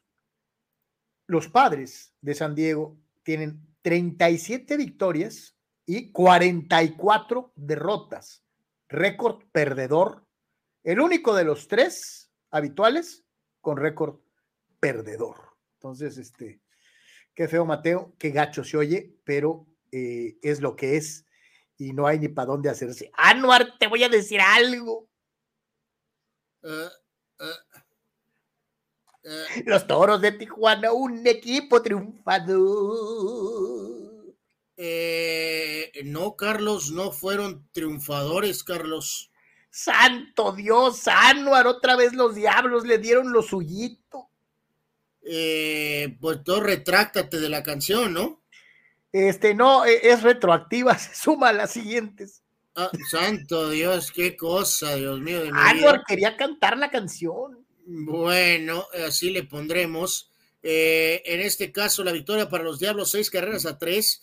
Ruiz eh, produjo y anotó la carrera de la diferencia con cuadrangular en la apertura de la décima entrada eh, para el triunfo de la pandilla escarlata. Aaron Brown cerró la cortina con una entrada y un tercio en el relevo para acreditarse el, triunfo. Entonces, y, eh, en el duelo, hasta en redes sociales, Carlos, eh, los Diablos por ahí le recordaron a los Toros que son el equipo más importante de, nuestra eh, liga, Carlos. ya ves que son bravos los Toros ahí con el tema en redes. Pues los Diablos ayer también les contestaron, ¿no? Y, y les hicieron ese pequeño recordatorio, ¿no? De que los Diablos son el number one en eh, la Liga Mexicana. 6 a 3, entonces gana Diablos. Aaron Brown con la victoria 2 y 1. Perdió Neftalí Feliz 1 y 3. Cuadrangulares para el gigante Jafet Amador, su 11. Y para Ruiz, que a ver, esa diferencia. Con a ver, Anual, corrígeme si estoy equivocado. El equipo de los toros que se quedó corto la temporada pasada se veía más fuerte que este, ¿sí o no? Eh, sí, sí, sí, sí, en la percepción sí, por supuesto. Y ahorita que traemos todavía la, la espera de la definición del caso Pérez, Carlos, eh, con eso de que me voy, no me voy, que se lesionó. Eh, tenemos que ver qué va a pasar con eso, ¿no? Sí, aunque no. Indudablemente. El equipo el año anterior traía a Laura a tope completita, ¿no? De vamos primeros, vamos a ganar, vamos a ganar y vamos a ganar otra vez y vamos a ganar y ¡pum! Y ahora, pues sí, sí están en la parte de arriba, pero, pero no con esa percepción, ¿no? Eh, están ligeramente por porcentaje en segundo lugar en la zona norte los toros, eh, con una diferencia microscópica con Sultanes. Eh, Laguna es tercero y Monclova está en cuarto, mientras que los Diablos han eh, reafirmado su, bueno, también con una ventaja mínima sobre Tabasco, su liderato en la zona sur, tan solo medio juego de ventaja sobre, sobre Tabasco. Pero de acuerdo contigo, la percepción de los del dominio toro de Tijuana era absolutamente mayor este, la temporada eh, anterior, ¿no? Dice Gerardo Atlista López, venció a la, sabermetría y a sus permisivas cuatro entradas, hablando de Germán. Eh, dice Ricardo Tito Rodríguez, te la voy a dejar votando con este ejemplo, Carlos. Al toro le molestaba salir del juego, claro, el brazo poderoso, perdón, el brazo poderoso de Fernando, el toro Valenzuela, eh, eh, le permitía ir más entradas. Este, es el, por cierto, el último lanzador registrado con 20 juegos completos en una temporada. Algo que ningún fulanito, de los últimos 30 años ha, ha logrado. El toro y su poderoso brazo izquierdo. Este es el último en lograr esa hazaña e, en una temporada. ¿Sabe usted lo que es eso? Si ahorita nos, nos emocionamos, pero por, nos emocionamos por uno, imagínate un lanzador de 20 juegos completos. Hasta yo, que evidentemente no soy del club de fans del señor este que está conmigo, es eh, hazaña a veces puede parecer como que de rebote, como que es de churro, Carlos. No, no, no. O sea, yo no sé cuál es la palabra correcta, pero sí, o sea, De que hay varios pitchers ahorita que podrían hacer esto, sí, puede ser que sí, no muchos, algunos, pocos, pero esa cobarde mentalidad de la actualidad eh, lo hace imposible, ¿no? O sea, no pueden ni tirar tres juegos completos, Carlos, en la temporada. O sea, menos Dice 20, ¿no? Dice Víctor, iban perdiendo primero 4 a 0 y luego ganaban 6 a 4. El De país- acuerdo, de acuerdo, de acuerdo a lo el que. paisano Tocayo González Roberts le ha dado bastantes oportunidades, pero ya se le está acabando la paciencia y se está ya en la cuerda floja hablando del Nayarita eh, Víctor González. Eh, dice Rul Seyer, y aguas, ahí vienen los Rockies. A como se ven las cosas, hasta los de Colorado van a rebasar a los padres de República Dominicana. Este, eh, pues sí, sí. A ver, eh, ah, caray, aquí preguntaba Raúl Ibarra, Carlos, de esos pitchers que han tirado eh, perfecto, ¿cuántos de esos pitchers que han tirado perfecto no ganaron Serie Mundial? Que yo recuerde solo Denis Martínez, alguno más. No, pues ahí en la, en la lista No, pues, esta- en la lista que yo les mencionaba hace rato hay varios, varios ganadores de Serie Mundial. El Cono ganó Serie Mundial. no, pero, pero, pero decía más bien que no, Carlos. Pues aquí, por ejemplo, Philip Humber y no, no ha ganado, ni tampoco Dallas Breeden, ¿no? O sea, este, o sea, eh, ah, vamos, tendríamos que volver a repasar uno a uno la lista, ¿no? Este, vamos, hay Larsen, varios, Larsen ganó Serie Mundial. hay, hay varios que, que sí O sea, ganaron, o sea. De y- hecho, los de los pero- Yankees, Anor, Wells ganó Serie Mundial, el Cono con- ganó también, Serie Mundial, también, sí. Larsen Sí, ganó él- Serie él- Mundial. Él preguntaba exacto, de los que no ganaron Serie Mundial, ¿no? Entonces, por eso ahí en el, el gráfico ese que decíamos había dos nombres, que eran los dos nombres más débiles, eh, que tiraron un perfecto, pero no fueron campeones, ¿no? Pausa cortita, regresamos con todos ustedes.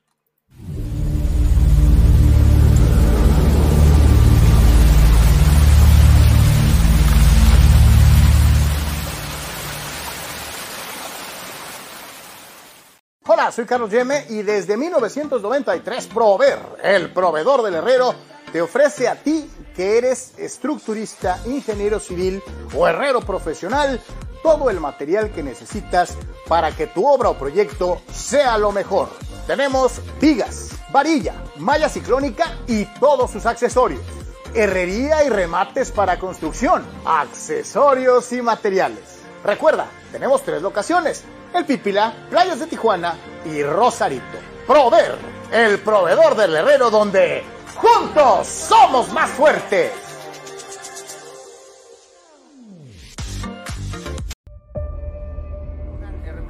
En todo momento, Este proyecto maravilloso, de verdad maravilloso. la- y en cualquier lugar.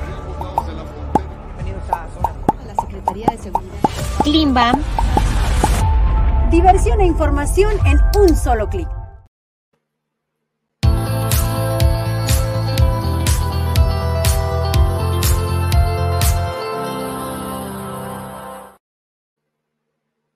De regreso, señoras y señores, muchísimas gracias por continuar con nosotros y nos vamos a un día como hoy, la gustada sección de remembranzas, em- efemérides y una que otra cosita y arriba y arriba en el día de hoy. Eh, es jueves, jueves 29 de junio del 2023. Ya se acabó junio. Vamos hechos la duro, cabrón. O sea, este, eh, vámonos con, con los de hoy. Sí, la lista de hoy, Carlos, eh, por orden, que iniciando con el mundo del cine, eh, con el productor Robert Evans. Él fue el productor, una de las gentes importantes que tuvieron mucho que ver con hacer la, la película original del Padrino, y también fue el productor de, de, Chinatown, que también es una de las mejores películas de todos los tiempos. Eh, hay una eh, serie en Paramount, Carlos, que ya la viste, me parece, ¿no? La de No, la... no, apenas es, una de las que tengo en lista. Eh, altamente recomendable, amigos. En Paramount está esta serie que habla de cómo se hizo la película original del Padrino y ahí prominentemente está eh, que el, el, el, esta persona, Robert Evans, eh, de verdad, sinceramente se lo recomendamos muchísimo. Él nació en 1930 en esta fecha y falleció en 2019. Eh, larga carrera en el mundo del cine, ¿no? Eh, Harmon Killebrew, tremendo pelotero, Hall of Famer, 13 veces al Juego de Estrellas, MVP en el 69 nació en esta fecha en 36 y falleció en 2011. El actor Gary Busey, eh, con múltiples roles, siempre o muchas veces haciendo la de malvado. Lo no, siempre de malo. El malo de Arma Mortal con Mel Gibson, la película original. Gary Busey nació en esta fecha en el 44, buen actor. Eh, buen jugador, muy buen jugador, liniero ofensivo y después muchos años como analista en Monday Night Football, Dan Dierdorf. Él nació en esta fecha en 1949. Recordamos, Carlos, al pintoresco analista de básquetbol, eh, ahí está en la parte baja a la derecha, Craig Sager, que marcó una época excelente cubriendo los partidos de NBA en la duela, con las entrevistas, con eh, acercamiento a los jugadores. Eh, gran, gran reportero Craig Sager. Él falleció lamentablemente por cuestiones de cáncer en 2016, nació en 1951. pitcher que recordamos con los Dodgers, con Oakland, Rick Honeycutt nació en el 54. Otro de los nombres emblemáticos, Carlos del 81, que también te erizan la piel. Eh, no, o sea, buen pelotero, pero para Carlos es mucho más que un buen pelotero. No al nivel del número 34, pero este también le eriza la piel a Carlos. El pelotero de San Pedro de Macorís, Pedro Guerrero. Dejarlo muy en claro, buen pelotero nada más, no la superestrella que Carlos Yeme eh, pregona que fue, ¿no? Anuar, nunca se me va a olvidar y además fue charro de Jalisco. Eh, fue charro de Jalisco y arrasó con Jalisco, Carlos. Sí, sí, además acuérdate, eh, como siempre don Pedro Septién fue el primero en, ser constantemente referido como el de San Pedro de Macorís. Este, era como una tradición eh, eh, decir de dónde era y, puso a San Pedro de Macorís en el mapa de todos los que somos aficionados al béisbol. Eh, don Pedro Guerrero fue decisivo, decisivo para ese título de Serie Mundial, Anuar. Era para mucho más, pero tantas distracciones evidentemente mermaron su carrera, Carlos. Totalmente, estoy de acuerdo. Así que el señor Pedro Guerrero nació en esta fecha en el 56 eh, Carlos, una mujer que era eh, verdaderamente, eh, sigue siendo una mujer muy bella, pero en el, momento, vamos a decir, de su momento más alto. Interrumpo brevemente. Ah, no, están diciendo que Eric Gutiérrez ya firmó con Chivas, ¿eh? Sí, sí, sí, o sea, ahorita lo íbamos a mencionar, o sea, no, Chivas, no sé si ya lo hizo oficial, pero ya, ya en un par de horas que se dice que hay un acuerdo eh, por Eric Gutiérrez. Ahorita vamos a mencionarlo eh, con, más detalles, a ver si Chivas ya, este, eh, pues ya, ya dio también algo, algo como, como oficial, ¿no? Este, en este caso, complementamos la lista con, reiteramos, la, actriz y cantante venezolana, conductora también, María Conchita Alonso, Carlos. Ella nació en el 57, a finales de los 80, principios de los 90 eh, la señora Alonso Carlos era auténticamente, controlaba multitudes, ¿eh? De hecho, era una mujer guapísima, se dio el lujo inclusive de incursionar en el cine de aventuras de los Estados Unidos. Eh, en su tiempo, toda una bomba, doña María Conchita Alonso. Totalmente, ella nació en el 57, reitero. Todavía no hace oficial Chivas el movimiento, pero ya pues, mucha gente está reportando lo que decías de Gutiérrez, ¿no? En este caso, eh, lo recordamos hace poco en esta breve etapa de Cristiano Ronaldo en el Manchester United, en su segunda etapa, este directivo, entrenador Ralph Ragnick, que pasó sin pena ni gloria, nació en esta fecha en el 58. Polémico, pero bueno, pues es culé hasta la cepa y creo que en un momento de crisis, Carlos es la persona adecuada al frente del Fútbol Club Barcelona. El pintoresco Joan Laporta, el actual presidente del Barcelona, cumple años el día de hoy, nació en 1962. Eh, Pepper Johnson, aquel gran linebacker de los gigantes de los Browns de Cleveland en la era de Bill Parcells y de Bill Belichick como coordinador. Muy poco valorado para el nivel técnico que tenía, era un jugadorazo. Sí, eh, mucha, gente. por abajo de Carl Banks, por abajo del propio Taylor, pero un jugadorazo. Sí, también del propio Harry Carson, Carlos. ¿O te acuerdas? Había un linebacker blanco eh, Gary Reason se llamaba. Eh, Pepper Johnson ahí siempre estaba en la dinámica y era un gran jugador y tremendo apoyador Pepper Johnson. Eh, piloto de la serie NASCAR, muy competitivo. Jeff Burton, nació en 67, extraordinario jugador de hockey con Calgary, con Nueva York, con Canadá. chaparrito, pero qué bravo era. Jugadorazo. Theo Fleury, jugador de la NHL, nació en esta fecha en 68 ciclista, parte de aquel equipo de Lance Armstrong, en aquel momento en que se estaban ganando los Tours de Francia, que después se estarían evaporando.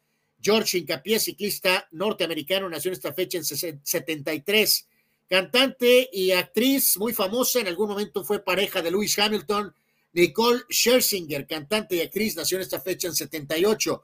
Martin Trex Jr., eh, eh, Jr., ca- ca- campeón de NASCAR en 2017, piloto, nació en 80. Buen jugador de básquet, que era todavía para mucho más. Guardia, Joe Johnson, nació en 81. Giancarlo Maldonado, Carlos, delantero venezolano, buen jugador, nació en 82. Eh, mediocampista argentino, Ever Banega, nació en 88. El gran, pero tan peculiar Kawhi Leonard nació en esta fecha en 1991, jugó con los Aztecs de San Diego, campeón con San Antonio, campeón con Toronto y ahora recientemente con los Clippers, pero un drama siempre alrededor de Kawhi Leonard. Leandro Paredes, buen mediocampista argentino, volante mixto, nació en 94, ex PSG con Juventus y obviamente campeón del mundo con la Argentina. Piloto Fórmula 1, eh, Nicolás Latifi, lo recordamos con Williams, nació en 95, actual campeón de la NBA con un rol importante con los Nuggets de Denver, Michael Porter Jr. nació en 98 y el nuevo jugador del Real Madrid, Carlos, de Inglaterra, Jude Bellingham, cumple años el día de hoy. Bellingham cumple, Carlos, 20 años, Carlos. Es un escuincle, eso es lo que es. Correcto, la lista del el 29 de junio. Sí, nunca se me va a olvidar el de San Pedro de Macorís. Este, eh, eh, eh, Pero bueno. Pero cu- cuentas perfectamente la historia, ¿eh, Carlos? Las palabras, la poesía, la magia del mago llevaron a otra dinámica eh, a Pedro Guerrero, ¿no? Con, con ese famoso eh, detalle que comentabas, ¿no? Sí, porque an- antes como que no tenía mucho sabor, no más decías este, el nombre, pero él lo decía con una, como, con una entonación, con algo que lo decía muy sabroso el, mago, y, se nos quedó a todos en la cabeza, ¿no? Eh, eh, vámonos con sucesos y decesos. Un día como hoy, le recordamos, 29 de junio de este 2023. Iniciando con la cuestión de los eh, fallecimientos en la parte superior izquierda, Carlos, el señor Germán Valdés Tintán falleció en esta fecha en 1973. Un verdadero genio de la comicidad en México. O sea, eh, hace 50 años hoy, Carlos. hermano de otros excelentes cómicos, empezando con don Ramón Valdés, eh, eh, desde luego dentro de lo que fue la dinastía de, los, de los Valdés, tío de El Loco Valdés, eh, poseedor de una voz extraordinaria, primero como locutor, después de, como cómico, después hasta como cantante y artista de doblaje, dando su voz a personajes maravillosos como eh, eh, era precisamente en Los Aristógatos o también en el libro de la selva. en fin, un extraordinario talento mexicano. Muchos dicen que inclusive a la altura de don Mario Moreno Cantinflas, con quien tenía una rivalidad no muy sana, que digamos, el Pachuco de Oro este, no le caía muy bien a Cantinflas porque Cantinflas sentía que, que Tintán le pisaba los callos. Eh, eh, legendario, legendario, Germán Valdés Tintán. 50 años de su fallecimiento, ¿no? Eh, el actor Jim Kelly, que tiene el mismo nombre que el gran mariscal de campo de los Bills de Buffalo, a él, Carlos, una carrera, eh, también era atleta. Yo lo recuerdo mucho por la foto que ahí aparece, ¿no? Que sale en la famosa eh, película de Bruce Lee, eh, eh, Enter the Dragon, es Operación Dragón, ¿no? Así es. Ahí sale Jim Kelly, esa foto es de esa película en particular, tiene un rol ahí muy, muy interesante, este, y bueno, lo recordamos hoy, él falleció en esta fecha en 2013, eh, eh, en este caso, ¿no? Sí, sí, parte del triunvirato de figuras protagónicas, ¿no? Bruce Lee, eh, eh, eh, John Saxon, que era el, el- el blanco, vamos a decirlo así. Así y, es. Y el representante de color, que era eh, Jim Kelly, un, un hombre con un físico impresionante, eh, pateaba muy alto, era, era, y era buen actor además, protagonista de cualquier cantidad de películas de cine de categoría B, Anuar, eh, de películas de acción en los setentas. ¿eh? Sí, lo recordamos sin duda alguna, ¿no? Eh, y el actor Carl Reiner este, eh, falleció en esta fecha hace eh, tres años, él eh, falleció a los 98 años de edad, es papá del director y también actor Rob Reiner. A Carl Reiner lo recordamos ya maduro, vamos a decir, porque se acuerdan, salió en las películas estas de Ocean Eleven con George Clooney y con Brad Pitt, ¿no? Y, entre otros, ¿no? Así que gran, gran actor, Carl Reiner, y reitero, vivió hasta los 98 años de edad. En cuanto a eventos, mucha cuestión del Mundial, Carlos, mucha cuestión de fútbol. en esta fecha también que tiene algo de, de, marcación especial, en esta fecha del 29 de junio, pero del 58, Edson Arantes do Nascimento Pelé, Carlos, anota dos goles, Babá anota dos goles, y Brasil era campeón del mundo derrotando a Suecia eh, por marcador de cinco goles a dos. Así que eh, literalmente. Oye, inmortal la imagen de Pelé llorando el término, abrazándose de las grandes figuras de ese Brasil histórico. Eh, era el principio del camino internacional de O'Reilly, ¿no? Absolutamente. En esta fecha, pero del 77, ahorita que los piratas han estado jugando con los padres, eh, por ahí salió varias veces en las, las relatos el nombre de Willie Stargell. En esta fecha, pero del 77, Willie Stargell conectaba su cuadrangular 400 de su carrera en una victoria de 9 por 1 ante los Cardenales de San Luis. En esta fecha, pero de 1982, en el Mundial, Carlos, Italia en ese grupo tan increíble, icónico, que se recuerda esa rara segunda fase de la Copa del Mundo. Italia le ganaba a Argentina 2 a 1. En ese partido, Carlos, eh, se recuerda la perruna marcación personal de Claudio Gentile a eh, Diego Armando Maradona. Italia le ganaba a Argentina 2 a 1 y ese duelazo que tuvieron Maradona y eh, Claudio Gentile. En esta fecha, pero del 86, de un momento difícil para el Diego de toda la gente, Carlos, el momento cúspide de toda su carrera, prácticamente de su vida, en esta fecha, pero del 86, 29 de junio, Argentina, campeón del mundo, derrotando en un partidazo a Alemania tres goles a dos ante 114.600 aficionados en el majestuoso Estadio Azteca. Un día extraordinario. Eh, ¿Sabes qué? Hubo un momento en que nos dio frío, los alemanes venían de atrás y se veían más enteros que los argentinos al final del juego. ¿eh? No, totalmente. Recordar, Argentina ganando 2 a 0, Alemania empató 2, pero apareció el genio de Maradona evitando que el juego se fuera a tiempos extras con el pase perfecto a profundidad que Burruchaga definió a la perfección para la victoria de Argentina y el hecho de levantar la Copa del Mundo por segunda ocasión. A Carlos está a punto de levantársele, amigos, todo lo que se le puede levantar a uno. En esta fecha de 1990, doble juego sin hit ni carrera. No perfecto, pero doble sin hit ni carrera. Primero, Dave Stewart, el cara de piedra, ex Dodger, lanzaba sin hit ni carrera contra Toronto. Y posteriormente, en la misma jornada, el número 34 de los Dodgers, con lentes, lanzaba sin hit ni carrera ante San Luis, seis carreras a cero, primera ocasión en que se dieron no hitters en ambas ligas en el mismo día. Qué gran, pitcher, qué gran pitcher, era Dave Stewart. Eh, y, y, aún mejor, Fernando Valenzuela. Eh, eh, contaba la leyenda, Anuar, que estaba Fernando viendo el partido de Stewart, que había sido compañero del Toro en los Dyers, comiéndose unas papitas en el clubhouse y que varios de los compañeros llegaron a, a, a, sumarse al tranquilísimo toro que tiraba un poquito más tarde. Eh, y todos empezaron a echar porras y porque pues, lo conocían al cara de piedra y pues obviamente deseaban, le deseaban lo mejor como un ex compañero. Y alguien de ahí le preguntó, Fernando, ¿cómo ves? Este, eh, eh, ¿Cuándo vas a tirar un sin hit?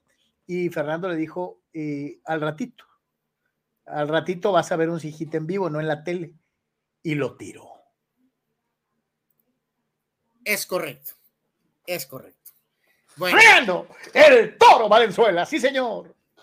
Bueno, en esta fecha, el 29 de junio, tremendo jugador de hockey, eh, eh, una disputa brutal por sus servicios al iniciar su carrera. Finalmente, un eh, árbitro independiente decidía que el gran Eric Lindros iba a jugar con Filadelfia en lugar de jugar con los Rangers de Nueva York. Esto sucedió en esta fecha en 1992. Qué gran jugador era el Biggie. Eh, curiosamente, ayer lo mencionábamos, Carlos, que usaba el 88, que ahora ya no se puede usar en el fútbol de Italia, ¿no? Este, porque tiene un mensaje trasfondo. Eh, en esta fecha, pero del 94 draft de la NBA, de Purdue era primero en la selección el eh, perro loco Glenn Robinson, primera selección de los Milwaukee Bucks, fue un buen jugador, pero se quedó muy lejos de llenar expectativas de una primera selección.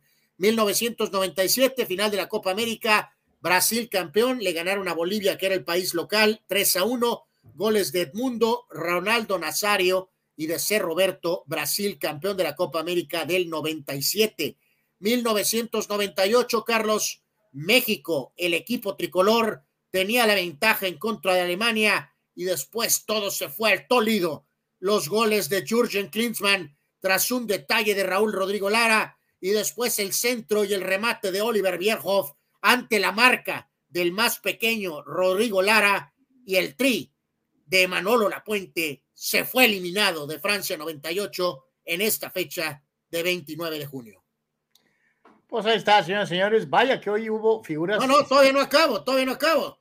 Todavía faltan, todavía faltan, todavía faltan. Eh, a ver. En esta fecha de eh, Carlos, pero recuérdame, ¿qué sentiste con las fallas de Raúl Rodrigo Lara? Pobre Lara, le echó ganas. No, fíjate que yo ese día no me sentí así, o sea, no sé por qué había algo dentro de mí que me, me decía que íbamos a valer chorizo cuando fallamos el del Gane. O sea, eh, eh, acuérdate. Bueno, iba México 1 a 0 y dices tú de, la, de que Luis Hernández tuvo. La de Luis Hernández. Yo soy de la idea de que si ese gol cae, estos no se levantan nunca, ¿eh?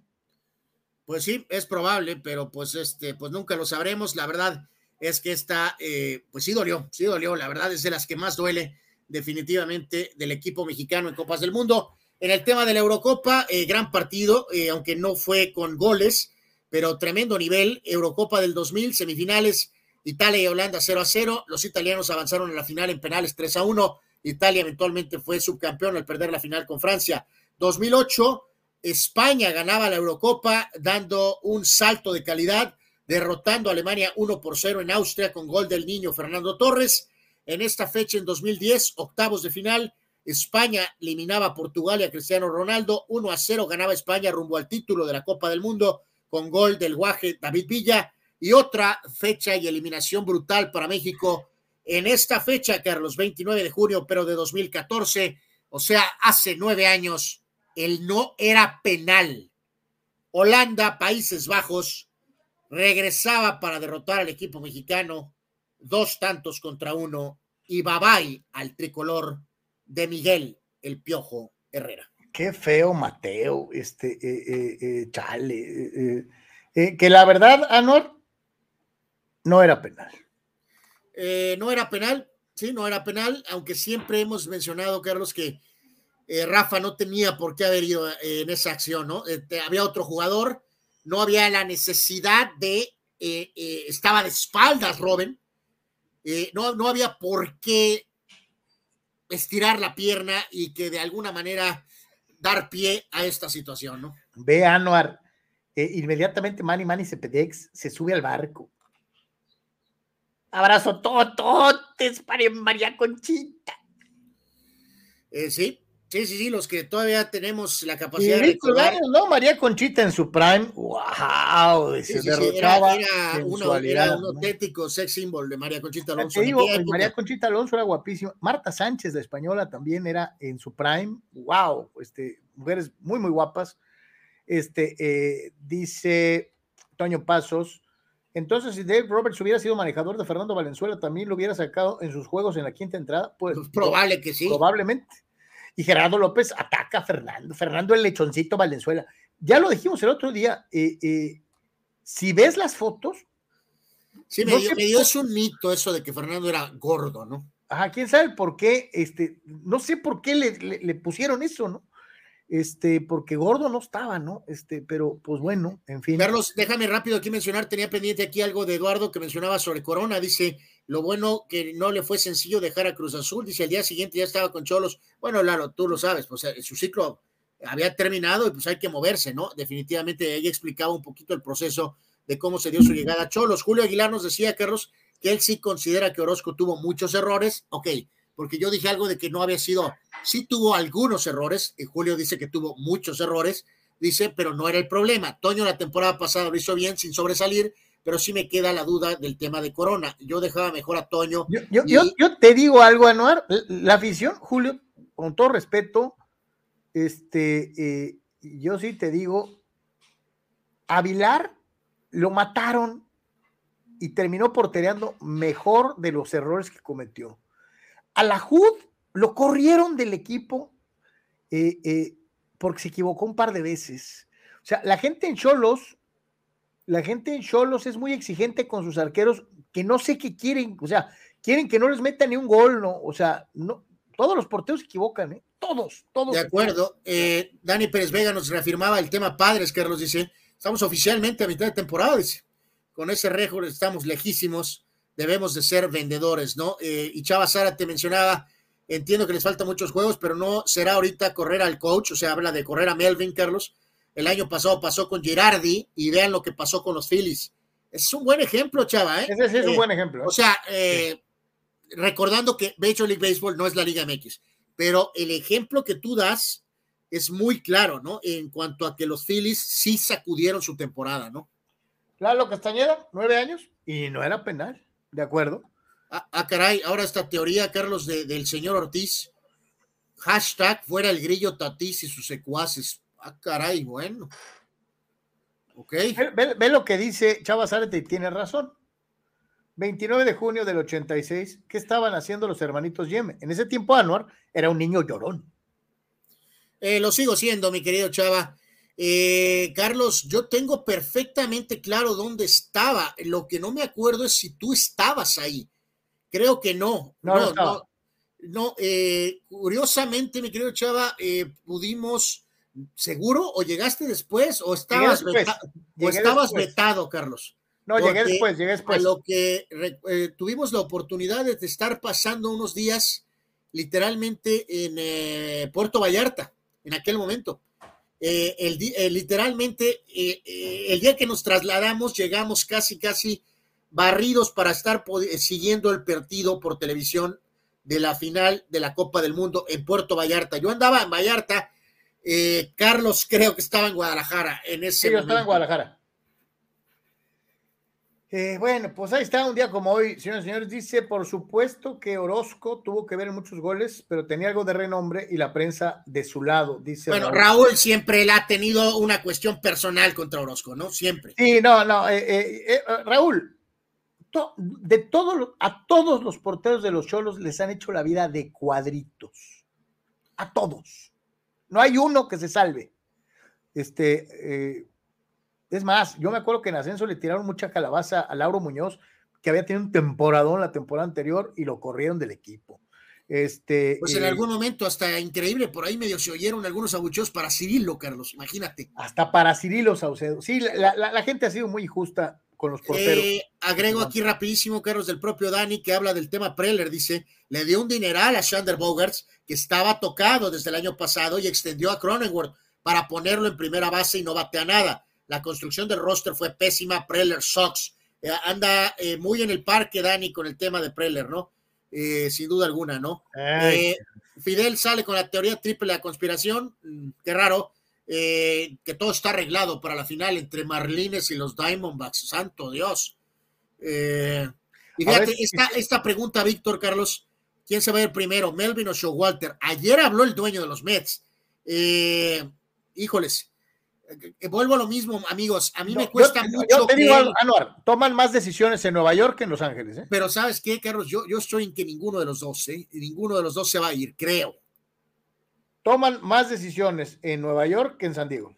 Esa es una realidad. Este, eh, y Anuar, bueno, pues el día de ayer y antes de la pausa falleció la dama del buen decir. Nos referimos a la señora Tarina Fernández. eh, una destacadísima carrera eh, como conductora de noticieros, después de conductora de programas de revistas, conductora de programas de entrevistas.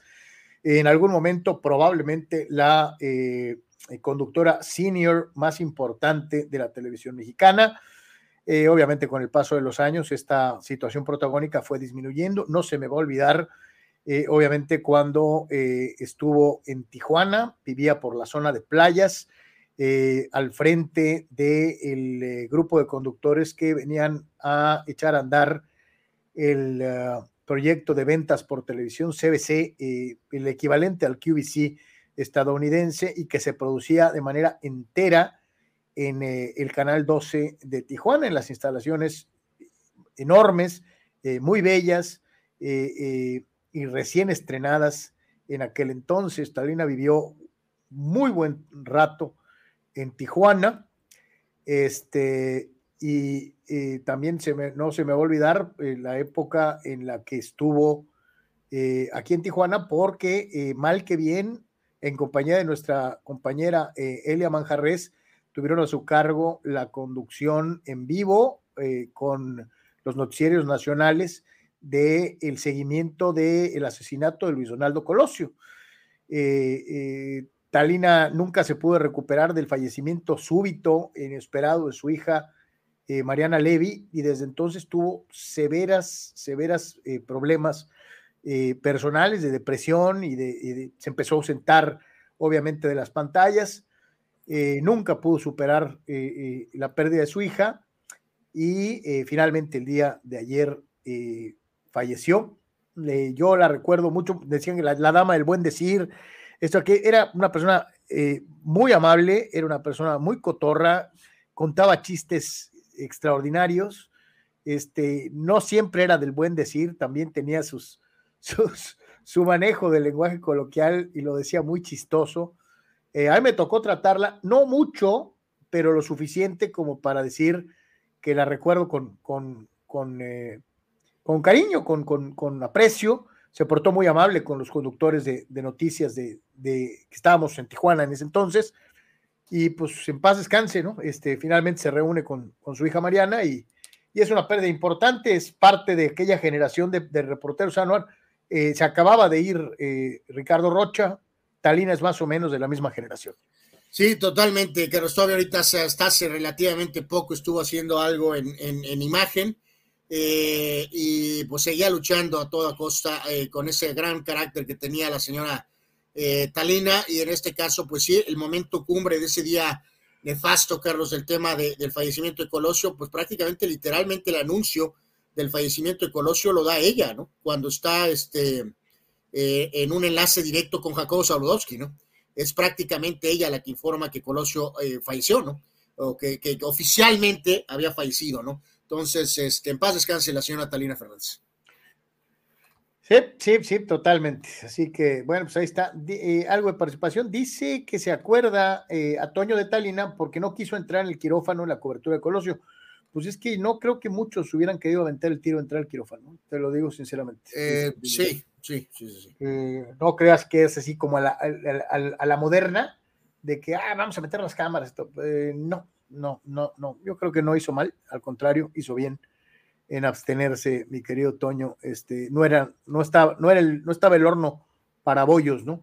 Dice Carlos Tepe, recuerda que el programa de concurso de deportes conducido por Gerardo Liceaga, era producido por Tarina Fernández. Órale. Tenía mucho tiempo, Carlos, que no me acordaba de ese programa. Ojalá hicieran algo así ahorita, ¿no? Este, eh, era muy divertido ese programa de Gerardo Lisiaga, eh, sí, de... En fin, pues vamos a la pausa, señores. No se vaya, regresamos, es Deportes.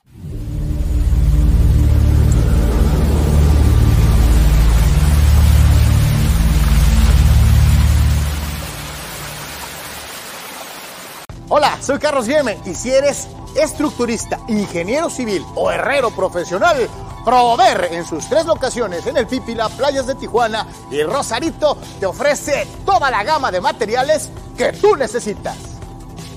Malla ciclónica y todos sus accesorios. Vigas y varilla. Tubería para construcción en todas sus medidas. Desde 1993, Prover, el proveedor del herrero. Juntos somos más fuertes.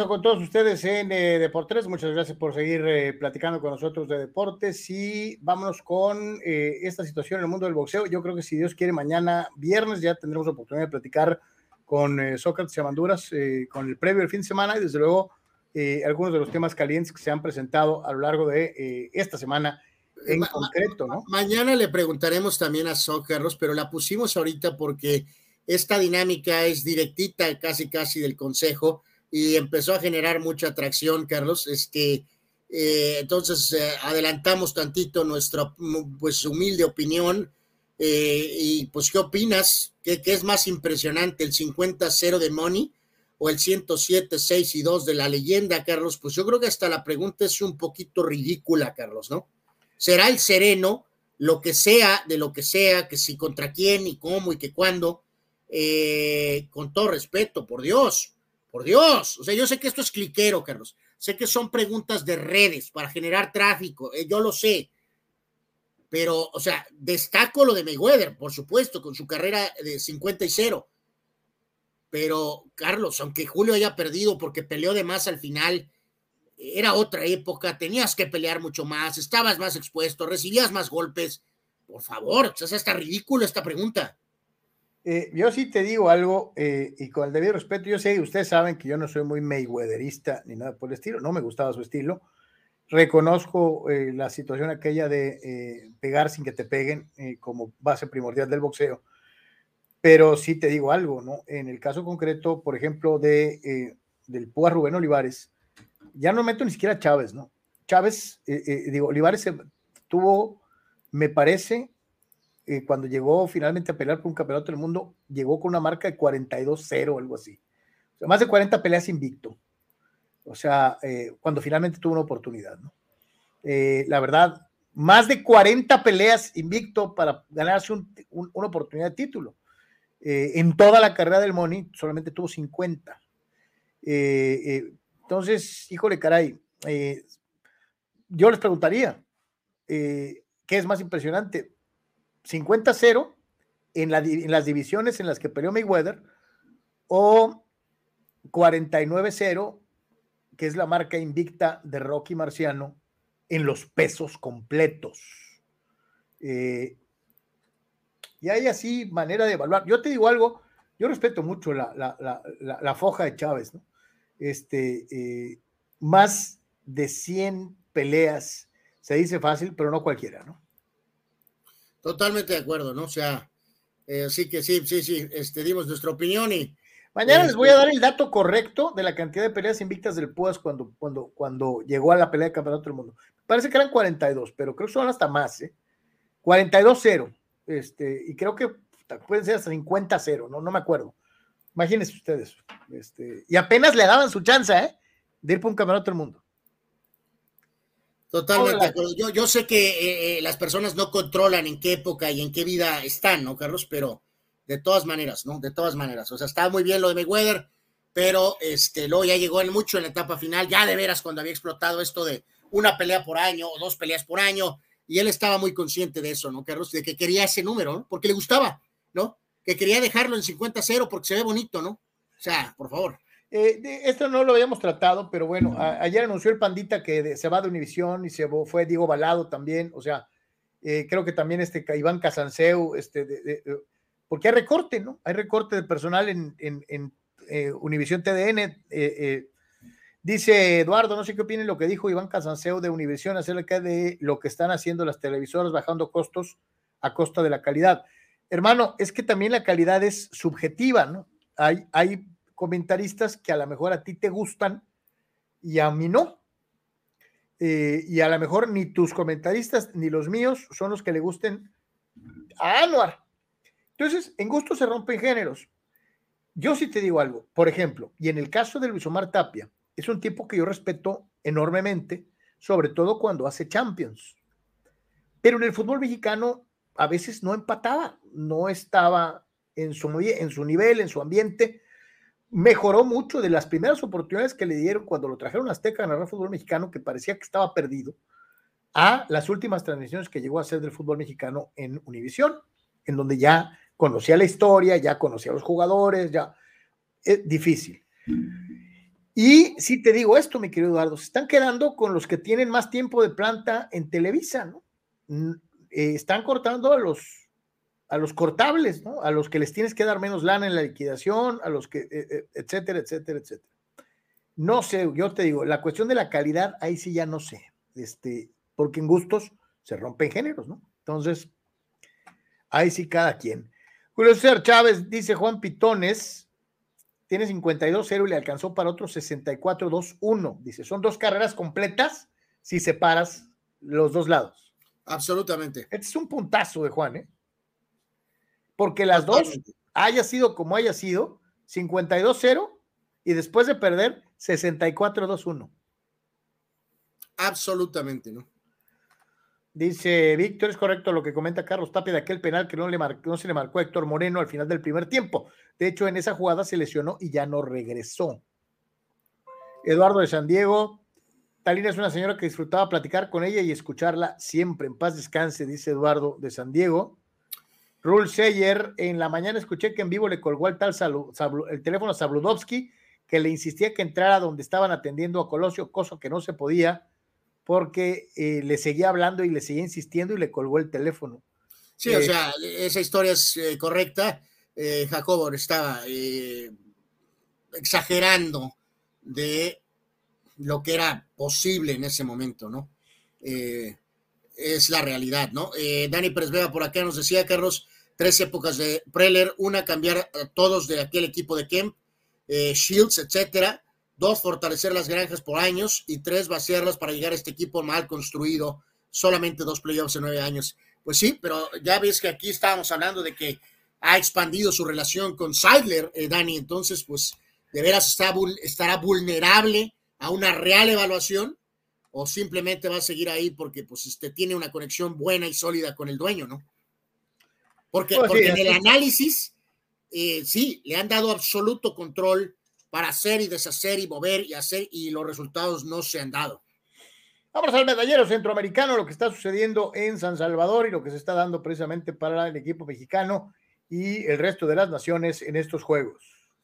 Pues otra vez más bien que esta, esta cuestión anecdótica, ¿no, Carlos? Amigos, de que México ha estado envuelto en, dimes y diretes, bastante polémica, como siempre, pero pues ahora eh, de otro tipo de polémicas y sin embargo, pues... Eh, eh, los resultados se están entregando, que, si el nivel de centroamericanos es el que sea, pues eh, que Cuba tiene problemas, que ya no es lo que era antes, pues es problema de ellos, ¿no?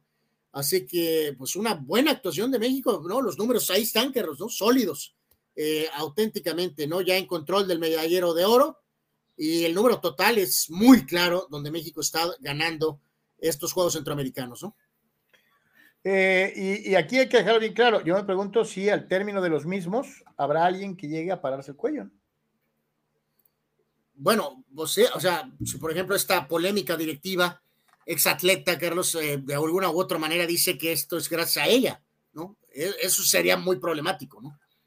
Sí, yo, yo quiero ver cómo se reacciona, si de veras terminamos a tope del medallero, de frente a los panamericanos y si vamos a salir con alguna batea de babas de decir esto es por nosotros, ¿no? este, eh, siendo que esto es un claro producto del el trabajo de eh, el programa de Olimpiada Nacional, ahora Juegos Nacionales con ADE, este, que es lo que le ha venido a cambiar la cara al deporte amateur en México desde hace muchos años. O sea, el, el, programa de los Juegos Deportivos Nacionales este, antes Olimpiada Nacional, ¿no? Eh, Anual, esta es una nota triste porque neta creo que yo ya lo veía eh, jugando eh, en otro balompié eh, y dar un pasito adelante en su carrera, ¿no? pues sí, Carlos, esto sí, sí, este, por, un, por eso no cabe duda que cuando hablamos de jugadores mexicanos te tienes que esperar a que sea oficial, pero oficial, pero oficial, ¿no? Yo creo que todos asumimos que esto se iba a dar. Ya van dos veranos, Carlos, donde Edson Álvarez eh, hasta este momento las cosas no se dan. Se habló mucho de Chelsea en la etapa eh, de cambios anterior, se, no se dio, que porque el Ajax esto y que el Ajax lo otro, y ahora se hablaba mucho de ir al Borussia Dortmund y parece que por lo pronto esto ha quedado eh, que no va a suceder. Falta buen ratito todavía hasta cierto punto. Vamos a ver si esto significa que habrá Edson en otro lado, Carlos, porque es un momento ideal de su carrera para salir del Ajax, Carlos. Entonces, eh, ojalá y esto tenga una resolución positiva. Por lo pronto, los reportes ahorita es que no habrá traspaso al Borussia Dortmund. Dice nuestro buen amigo, eh, nuestro buen amigo Marco Verdejo, dice, saludos Marco, hay que agradecerle las bases que dejó Ibar Cisniega, fue un excelente proyecto que ya está dando frutos, estoy totalmente de acuerdo. Yo reitero, los buenos resultados todavía le cuelgan y, apenas estamos empezando a ver, acuérdense que al principio de esta administración dijeron que iban a tronar la Olimpiada Nacional y que ya no iba a haber estos juegos. Después los obligaron a cambiar de, rumbo y a eh, denominar los Juegos Deportivos Nacionales con ADE. Eh, eh, pero había la idea de desaparecerlos, esa es la idea. Este, gracias a Dios no, no lo consiguieron y se siguen dando buenos resultados gracias a este seguimiento, a que los chavos empiezan a agarrar fogueo, a que están constantemente entrenando, que hay una competencia interna importante, no solamente a nivel estatal, regional, sino nacional, y esto tarde que temprano refleja en, elevar el nivel y mejorar los resultados en competencias internacionales. Este, eh, esta es una realidad, ¿no? Dice Chava Zárate, llegó una oferta de Arabia Saudita por Edson de 89 millones. Ah, caray, yo no he escuchado nada de esto, ¿eh? eh mi querido Chava. Eh, pues no sé, no creo, no sé, no, no sé. Eh, yo no he escuchado nada respecto a esto, ¿no? Carlos, agregamos aquí poquito, hablando otra vez más un poco del caso de, Edson como seleccionado. Esta es la posible formación hoy del equipo nacional para el partido en contra de Haití, donde indica que Edson sí estaría otra vez como central con Sánchez, con Johan y con Gallardo, Romo Chávez, eh, Sánchez o Rodríguez en medio campo, igual arriba a la mejor entre Antuna y Alvarado, y con Orbelain y con Henry de inicio, con Jiménez otra vez en la banca, ¿no? Esta sería la formación posible para hoy ante Haití. Y digo, porque usted lo estaba pidiendo y yo seguramente muchos de ustedes lo estaban esperando, pues aquí están los rankings FIFA con su acostumbrada dosis de pacheques. Este, eh, carnal, somos 14. Ya regresamos al nivel normal, ¿no? Sí, el gran mérito aquí es que se subió a un lugar, Carlos. Eh, no sé por qué, porque perdimos la Nations League, yo creo, ¿no? Subimos un lugar. Pues ándale, porque, ándale, sí, sí, sí. Este, el punto es que obviamente el campeón del mundo es primero, Francia es segundo, que es correcto, eh, Brasil está tercero, eh, Inglaterra eh, sube tantito a cuarto, y en este caso, pues Estados Unidos está a 11, ¿no? Estados Unidos está a 11, y México está en el puesto 14 por encima de Alemania, por encima de Uruguay.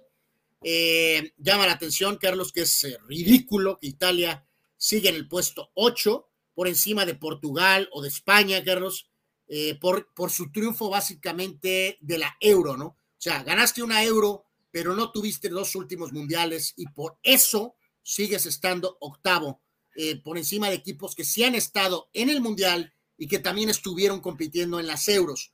Eh, así que lo de Italia. Pues además, bueno, lo positivo que Bélgica ya no es número uno, ¿no? Bueno, menos mal, ¿no? Y ahora ya están en quinto, ¿no? De perdida. Este, que era algo que yo jamás entendí y que duró muchísimo tiempo, ¿no? Este, eh, vámonos con, eh, a ver, esta está muy sabrosona. a ver, carnal. Este es el 11 de todos los tiempos de Sudamérica. Eh, híjole, el, arquero es el pato Ubaldo Matildo Fillol, campeón del mundo con Argentina en 78 y dejado inexplicablemente fuera. Eh, eh, yo pienso que el pato debió haber jugado tres mundiales, 78, 82 y 86. Y no, Bilardo no lo llevó a 86, aun cuando era el mejor portero de, Argentina en ese año. Elías Figueroa y eh, Daniel Pasarela como defensa centrales, ahí yo no tengo discusión, Anuar. Eh, creo que sí son los mejores de Sudamérica. Eh, yo, yo, yo tengo ahí mis dudas del tema de Figueroa, Carlos, si estoy, soy sincero. no tengo problema con Fillol, ni tampoco con Cafú y Roberto Carlos, tampoco con Pasarela. no, los, dos laterales, con el debido, digo, a lo mejor por ahí podrías pelear a poner al conejo Tarantini, pero no. No, no, no, pero no, ni cerca, ¿eh? No, no, no, ni cerca, ni cerca. Eh, Pasarela también es indiscutible. De Figueroa mm, tengo a lo mejor hay alguna, eh, alguna, alguna duda, ¿no? Es la primera duda de este roster. Eh, de alguna manera. Yo te preguntaría, ¿quién te gusta? ¿Oscar de, de Brasil o, No, no, no, estoy, estoy echando ahorita cabeza. A, ver, eh, sí tengo, por ejemplo, un nombre claro en el tema de medio campo donde no tengo problemas con Zico ni con Maradona, obviamente, sin ningún problema, pero no tengo, evidentemente, en el radar a Román, Carlos. No, yo tampoco. Yo hay un nombre que se me viene a la cabeza, por ejemplo, que es no valorado para nada, como es Teófilo Cubillas, Carlos. Eh, eh, Teófilo Cubillas era 300 veces más que Román, Carlos. Eh, Anuar, eh, Francescoli es más que, que, Riquelme. Pues probablemente estoy de acuerdo que también un nombre como Francescoli podría ser tomado en cuenta. Entonces, evidentemente en mi all-time lineup de Sudamérica no estaría Román este, iría, me iría por un cubillas. Y el, el ataque yo creo que es bastante claro que es correcto, Carlos. Eh, es, es, más que correcto. Es, es, es... Eh, eh, y fíjate que sí, ya poniendo Francescoli o ¿a quién pusiste tú? mencioné a Cubillas, Carlos. Híjole, Teófilo, sí. Cualquiera de los dos por encima de Román, ¿eh? Sí, sí, totalmente, totalmente, ¿no? dice Juan Pitones, Italia debe ser 33, el mejor que no fue al Mundial, ¿no? Absolutamente. Ya, si quieres, mi querido Juan, por lo menos 23, ¿no? De perdida, ¿no? Este, eh, pero sí, ok, ganaste la euro, maravilloso, pero no ha sido las últimas dos copas del mundo. O sea, eso tiene que tener una penalización evidentemente muy fuerte, ¿no? Dice Dice Omar Stradamos y él también eh, recurre el mismo nombre. En ese 11 me dejaron Enzo Francesco ni en la banca o de plano ni en la banca. Eh, pues sí, sí, sí, sí. Es muy obvio, Carlos, que aquí estamos tomando un, un, eh, yo a lo que trato de entender, o sea, aunque es muy, muy claro percibir que es una tendencia a la mejor de selección, pero al mismo tiempo, este, si ese es el caso, pues Román sale tronado brutalmente, ¿no? Ya si dices tú, estás tomando un contexto total de carrera de club y carrera de selección, pues puedes por un segundo contemplar lo de Román. Pero eh, en este caso, si estás hablando de selección, que los ponen a todos con selección, curiosamente en este muy bonito gráfico, a excepción de Pelé que trae el, del Santos, este, eh, no, no, hay forma en que Román la arma en este cuadro, eh, así de sencillo, ¿no? Eduardo dice que raro que se caigan los fichajes con equipos buenos de los mexicanos. No hay cartel para los, para los compatriotas, aunque nos duela, dice Eduardo. Fíjate, Chava, ¿no? Él pondría a Cabezón Ruggeri en lugar de, de, Elías, ¿no? Eh, a mí me pasó también la nombre de Ruggeri, eh, Chava, sin duda alguna. Y vaya que tiene el Cabezón los méritos, de, pero de sobra. Eh, tranquilamente podría ser una central argentina, este, sin problema alguno. aquí Carlos Abraham arremetía contra los padres, who cares los padres, y mencionaba que el fantasma Rodón, el pitcher este de, refuerzo, a lo mejor podría estar pronto a debutar con los, con los Yankees. Eduardo Ceres reafirmaba lo de Osi Guillén eh, como posible candidato. ¿Hay algo con Osi Guillén, Carlos, que lo frisearon? ¿O yo, hay algo con Osi Guillén que prácticamente nunca ha vuelto a ser tocado, ¿eh, Carlos? No, no. O sea, siempre se ha mencionado que sabemos que es un hombre que es este eh, polémico, Carlos, ¿no? Que es que Ozzy tiene sus. Lo que pasa es que es un tipo muy frontal que dice muchas cosas y que pisó algunos callos en algún momento y muchos no se quieren meter el tiro con, con, Guillén, ¿eh? Eh, ¿eh? lo ven como un tipo conflictivo y problemático. A ver, ¿a quién de estos lo pones como six man? Yo, yo, yo ya sé quién. No, no, Carlos, este, este gráfico lo pusimos porque es una pregunta ridícula, ¿no? Eh, o sea, eh, con, por favor, o sea, es absurdo esta pregunta. Es ¿Qué carajos hace Kevin Durant ahí? O sea, con todo respeto a Kevin Durant, este ha sido un gran jugador, es un muy buen jugador, pero eh, por favor, por favor, o sea, no puede ser que está LeBron, está Jordan, está Curry, obviamente Kobe y está Shaq, obviamente el que está afuera de una potencial quinteta inicial, pues es Kevin Durant, por favor. Es una pregunta, por eso lo pusimos, porque es, ridícula. Sí, y el amigo de la, del, Twitter que lo comparte pone, esta puede ser la más difícil pregunta NBA que haya visto, eh, lo cual es ridículo, porque no hay discusión. Eh, Durant no cabe, tan tan. De acuerdo, de acuerdo, totalmente, ¿no? Gerardo López decía, Carlos, este torneo veremos elegancia con mucho uniforme bonito el del Atlas, el del América, el del Cruz Azul, del Querétaro, el del Cholo, pues menos mal que los uniformes están bonitos, ¿no? De partida vamos a ver algo atractivo, digo, algo. Este, eh. Eh, Silvano por aquí preguntaba, Carlos, pues diferencia simple, ¿no? De que, ¿por qué eh, entre un perfecto y un sin hit? No hay bases por bolas, no hay este, ninguna otra circunstancia, es cero, cero, cero, cero, cero todo. No hit, no carrera, no base por bolas, no errores, no nada. Mario le decía Punisher Corona, ¿no? Este, eh, al, Bruce Banner, ¿no? Y ayer veíamos un gráfico de mariscales de campo ganadores del Super Bowl. Y hoy vamos a despedir prácticamente el Deportes, solamente nos faltan los videitos, con otra de esas millones de listas que hay de los mejores corebacks de todos los tiempos. Sí, este gráfico también lo pusimos porque está incorrecto y va contra principios eh, morales, Carlos, del programa, ¿no? Eh, eh ah, Aaron Rodgers y Brett Favre, y ponen a Rodgers arriba de Favre, es una mentada de madre. por favor, vamos siendo honestos, o sea, eh, soy un gran fan de Peyton Manning, lo reconozco como un gran coreback, no, no hay ningún escenario sobre la faz de la Tierra y de la galaxia, Carlos, donde puedes poner a Peyton Manning por encima de Joe Montana. Es hasta ofensivo, es una mentada de madre, Carlos. Eh, así que. El, eh, que lo puso, lo puso mañosamente porque es breidista y como Peyton era el rival contemporáneo de Brady, asumen que Manning tiene que entrar en la lista para reforzar el caso de Brady.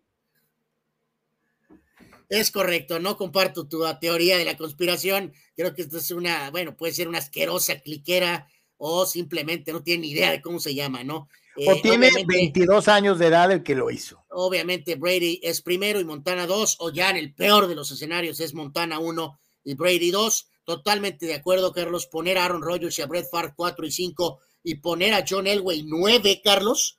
Eh, eh, no, espérate, no, no, considerar ni siquiera, ni siquiera contemplarlos a, sí, a, Troy, a Troy Aikman y al propio Bracho con 4 y 0 en Super Bowls. Ni el propio Stovak alcanza este corte, Carlos, y si está Dan Marino, no manches, por Dios. ¿Cómo puede ser que no esté en Bracho o Aikman, como dices, o Stovak, y si está el no ganador Dan Marino, Carlos? Sí me gusta, Carlos, que ponen a Mahomes, ¿eh?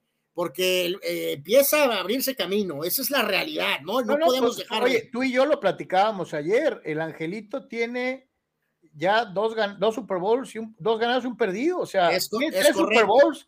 ¿En cuántos años de carrera? ¿En cinco? ¿En seis? Y tiene 27 años, Carlos. Así que este, ahí eso todavía tiene mucho para moverse. Drew Brees tiene que estar con todo respeto, aunque tenga también solamente un Super Bowl igual que Favre y Rogers. No hay ningún escenario sobre la faz de la tierra, Carlos, donde puedo tomar ni al pistolero Favre ni a Aaron Rodgers por encima de Drew Brees, ¿no? Así que, pues sí está muy mafufo este, este gráfico, sinceramente. Fíjate, eh, esta es muy interesante, la que nos pone Juan. Brady joven, 4-0, como Montana y como Bradshaw. Brady viejo, tres ganados, tres perdidos, como Chávez, dos carreras. Pues, bueno, pues sí. Eh, Raúl Carlos se lanzaba este comentario. Eh, Raúl trae esta situación, Carlos, de que el Tri está en que tenemos que reconocer las victorias de la Copa de Oro, Carlos, que no podemos canelear, ¿no? Raúl, nosotros no dictamos estas reglas. Las reglas ya se este, formaron de esta manera. Si está, México no tiene realmente muy poco que ganar con la sopa de oro, eh, con Coca, sin Coca, con Lozano o con Chano o Juano. Es una porquería de torneo en la cual estamos atorados que es más diseñada para un FIR comercial. No tienes mucho que ganar con la Copa de Oro, pero sí tienes muchísimo que perder, Carlos. Entonces, eh, eh, ni modo, esto es parte del tema del tri, ¿no? Sí, yo, yo no entiendo muy bien, eh, o sea, darle su valor dónde, cómo, en qué dimensión. Pues sí, o sea, México gana la Copa de Oro, pues, pues qué bueno, qué bueno, es parte. Pues eh, hace, ocho años te hubiera dicho que era su obligación. Hoy, hoy quién sabe.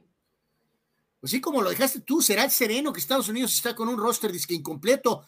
¿Qué seguridad, cuál es el porcentaje de seguridad que tenemos ahorita de ganarle a los americanos, Carlos Dae? Como dices tú, hace años era de 90% y ha ido bajando a 80%, 70%, 60%, 50%. ¿Dónde estamos ahorita para ese partido? Eh, o sea, a lo mejor México es favorito 60-40 tal vez.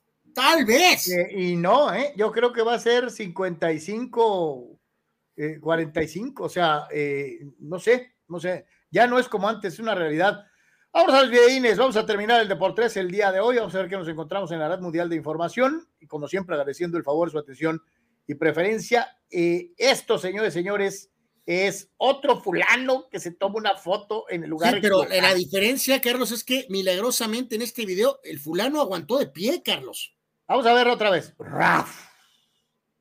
Pues, ¿Cómo quedó parado y no cayó en las piedras? Solo él lo sabe. Totalmente, ¿no? Y acá mi amigo está comiendo y pues tómala, pues le cayó el techo ahí, menos mal que pudo hacer peor, ¿no? Y acá con el viento, ¡ah! ¡ay, Dios mío!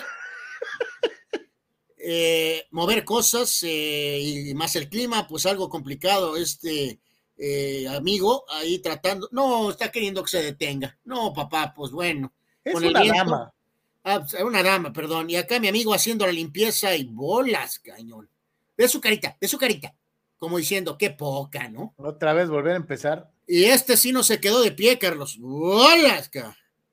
Hasta peligrosísimo eso, ¿no? Hasta acabas ahogándote ahí, ¿no? Sí, mijo, pues ¿cómo sales ahí? Este... Y acá las ballenas jugando y el amigo firme, en lugar de asustarse, acomoda la GoPro, Carlos, para tener el mejor ángulo y hasta se pone a hablar, ¿no? Y aquí cae un rayo, literalmente, Carlos. Ve nomás, hola y muy, muy, muy firmes los jugadores ahí en el dogout, ¿no? Este, muy valientes, ¿no? De alguna manera.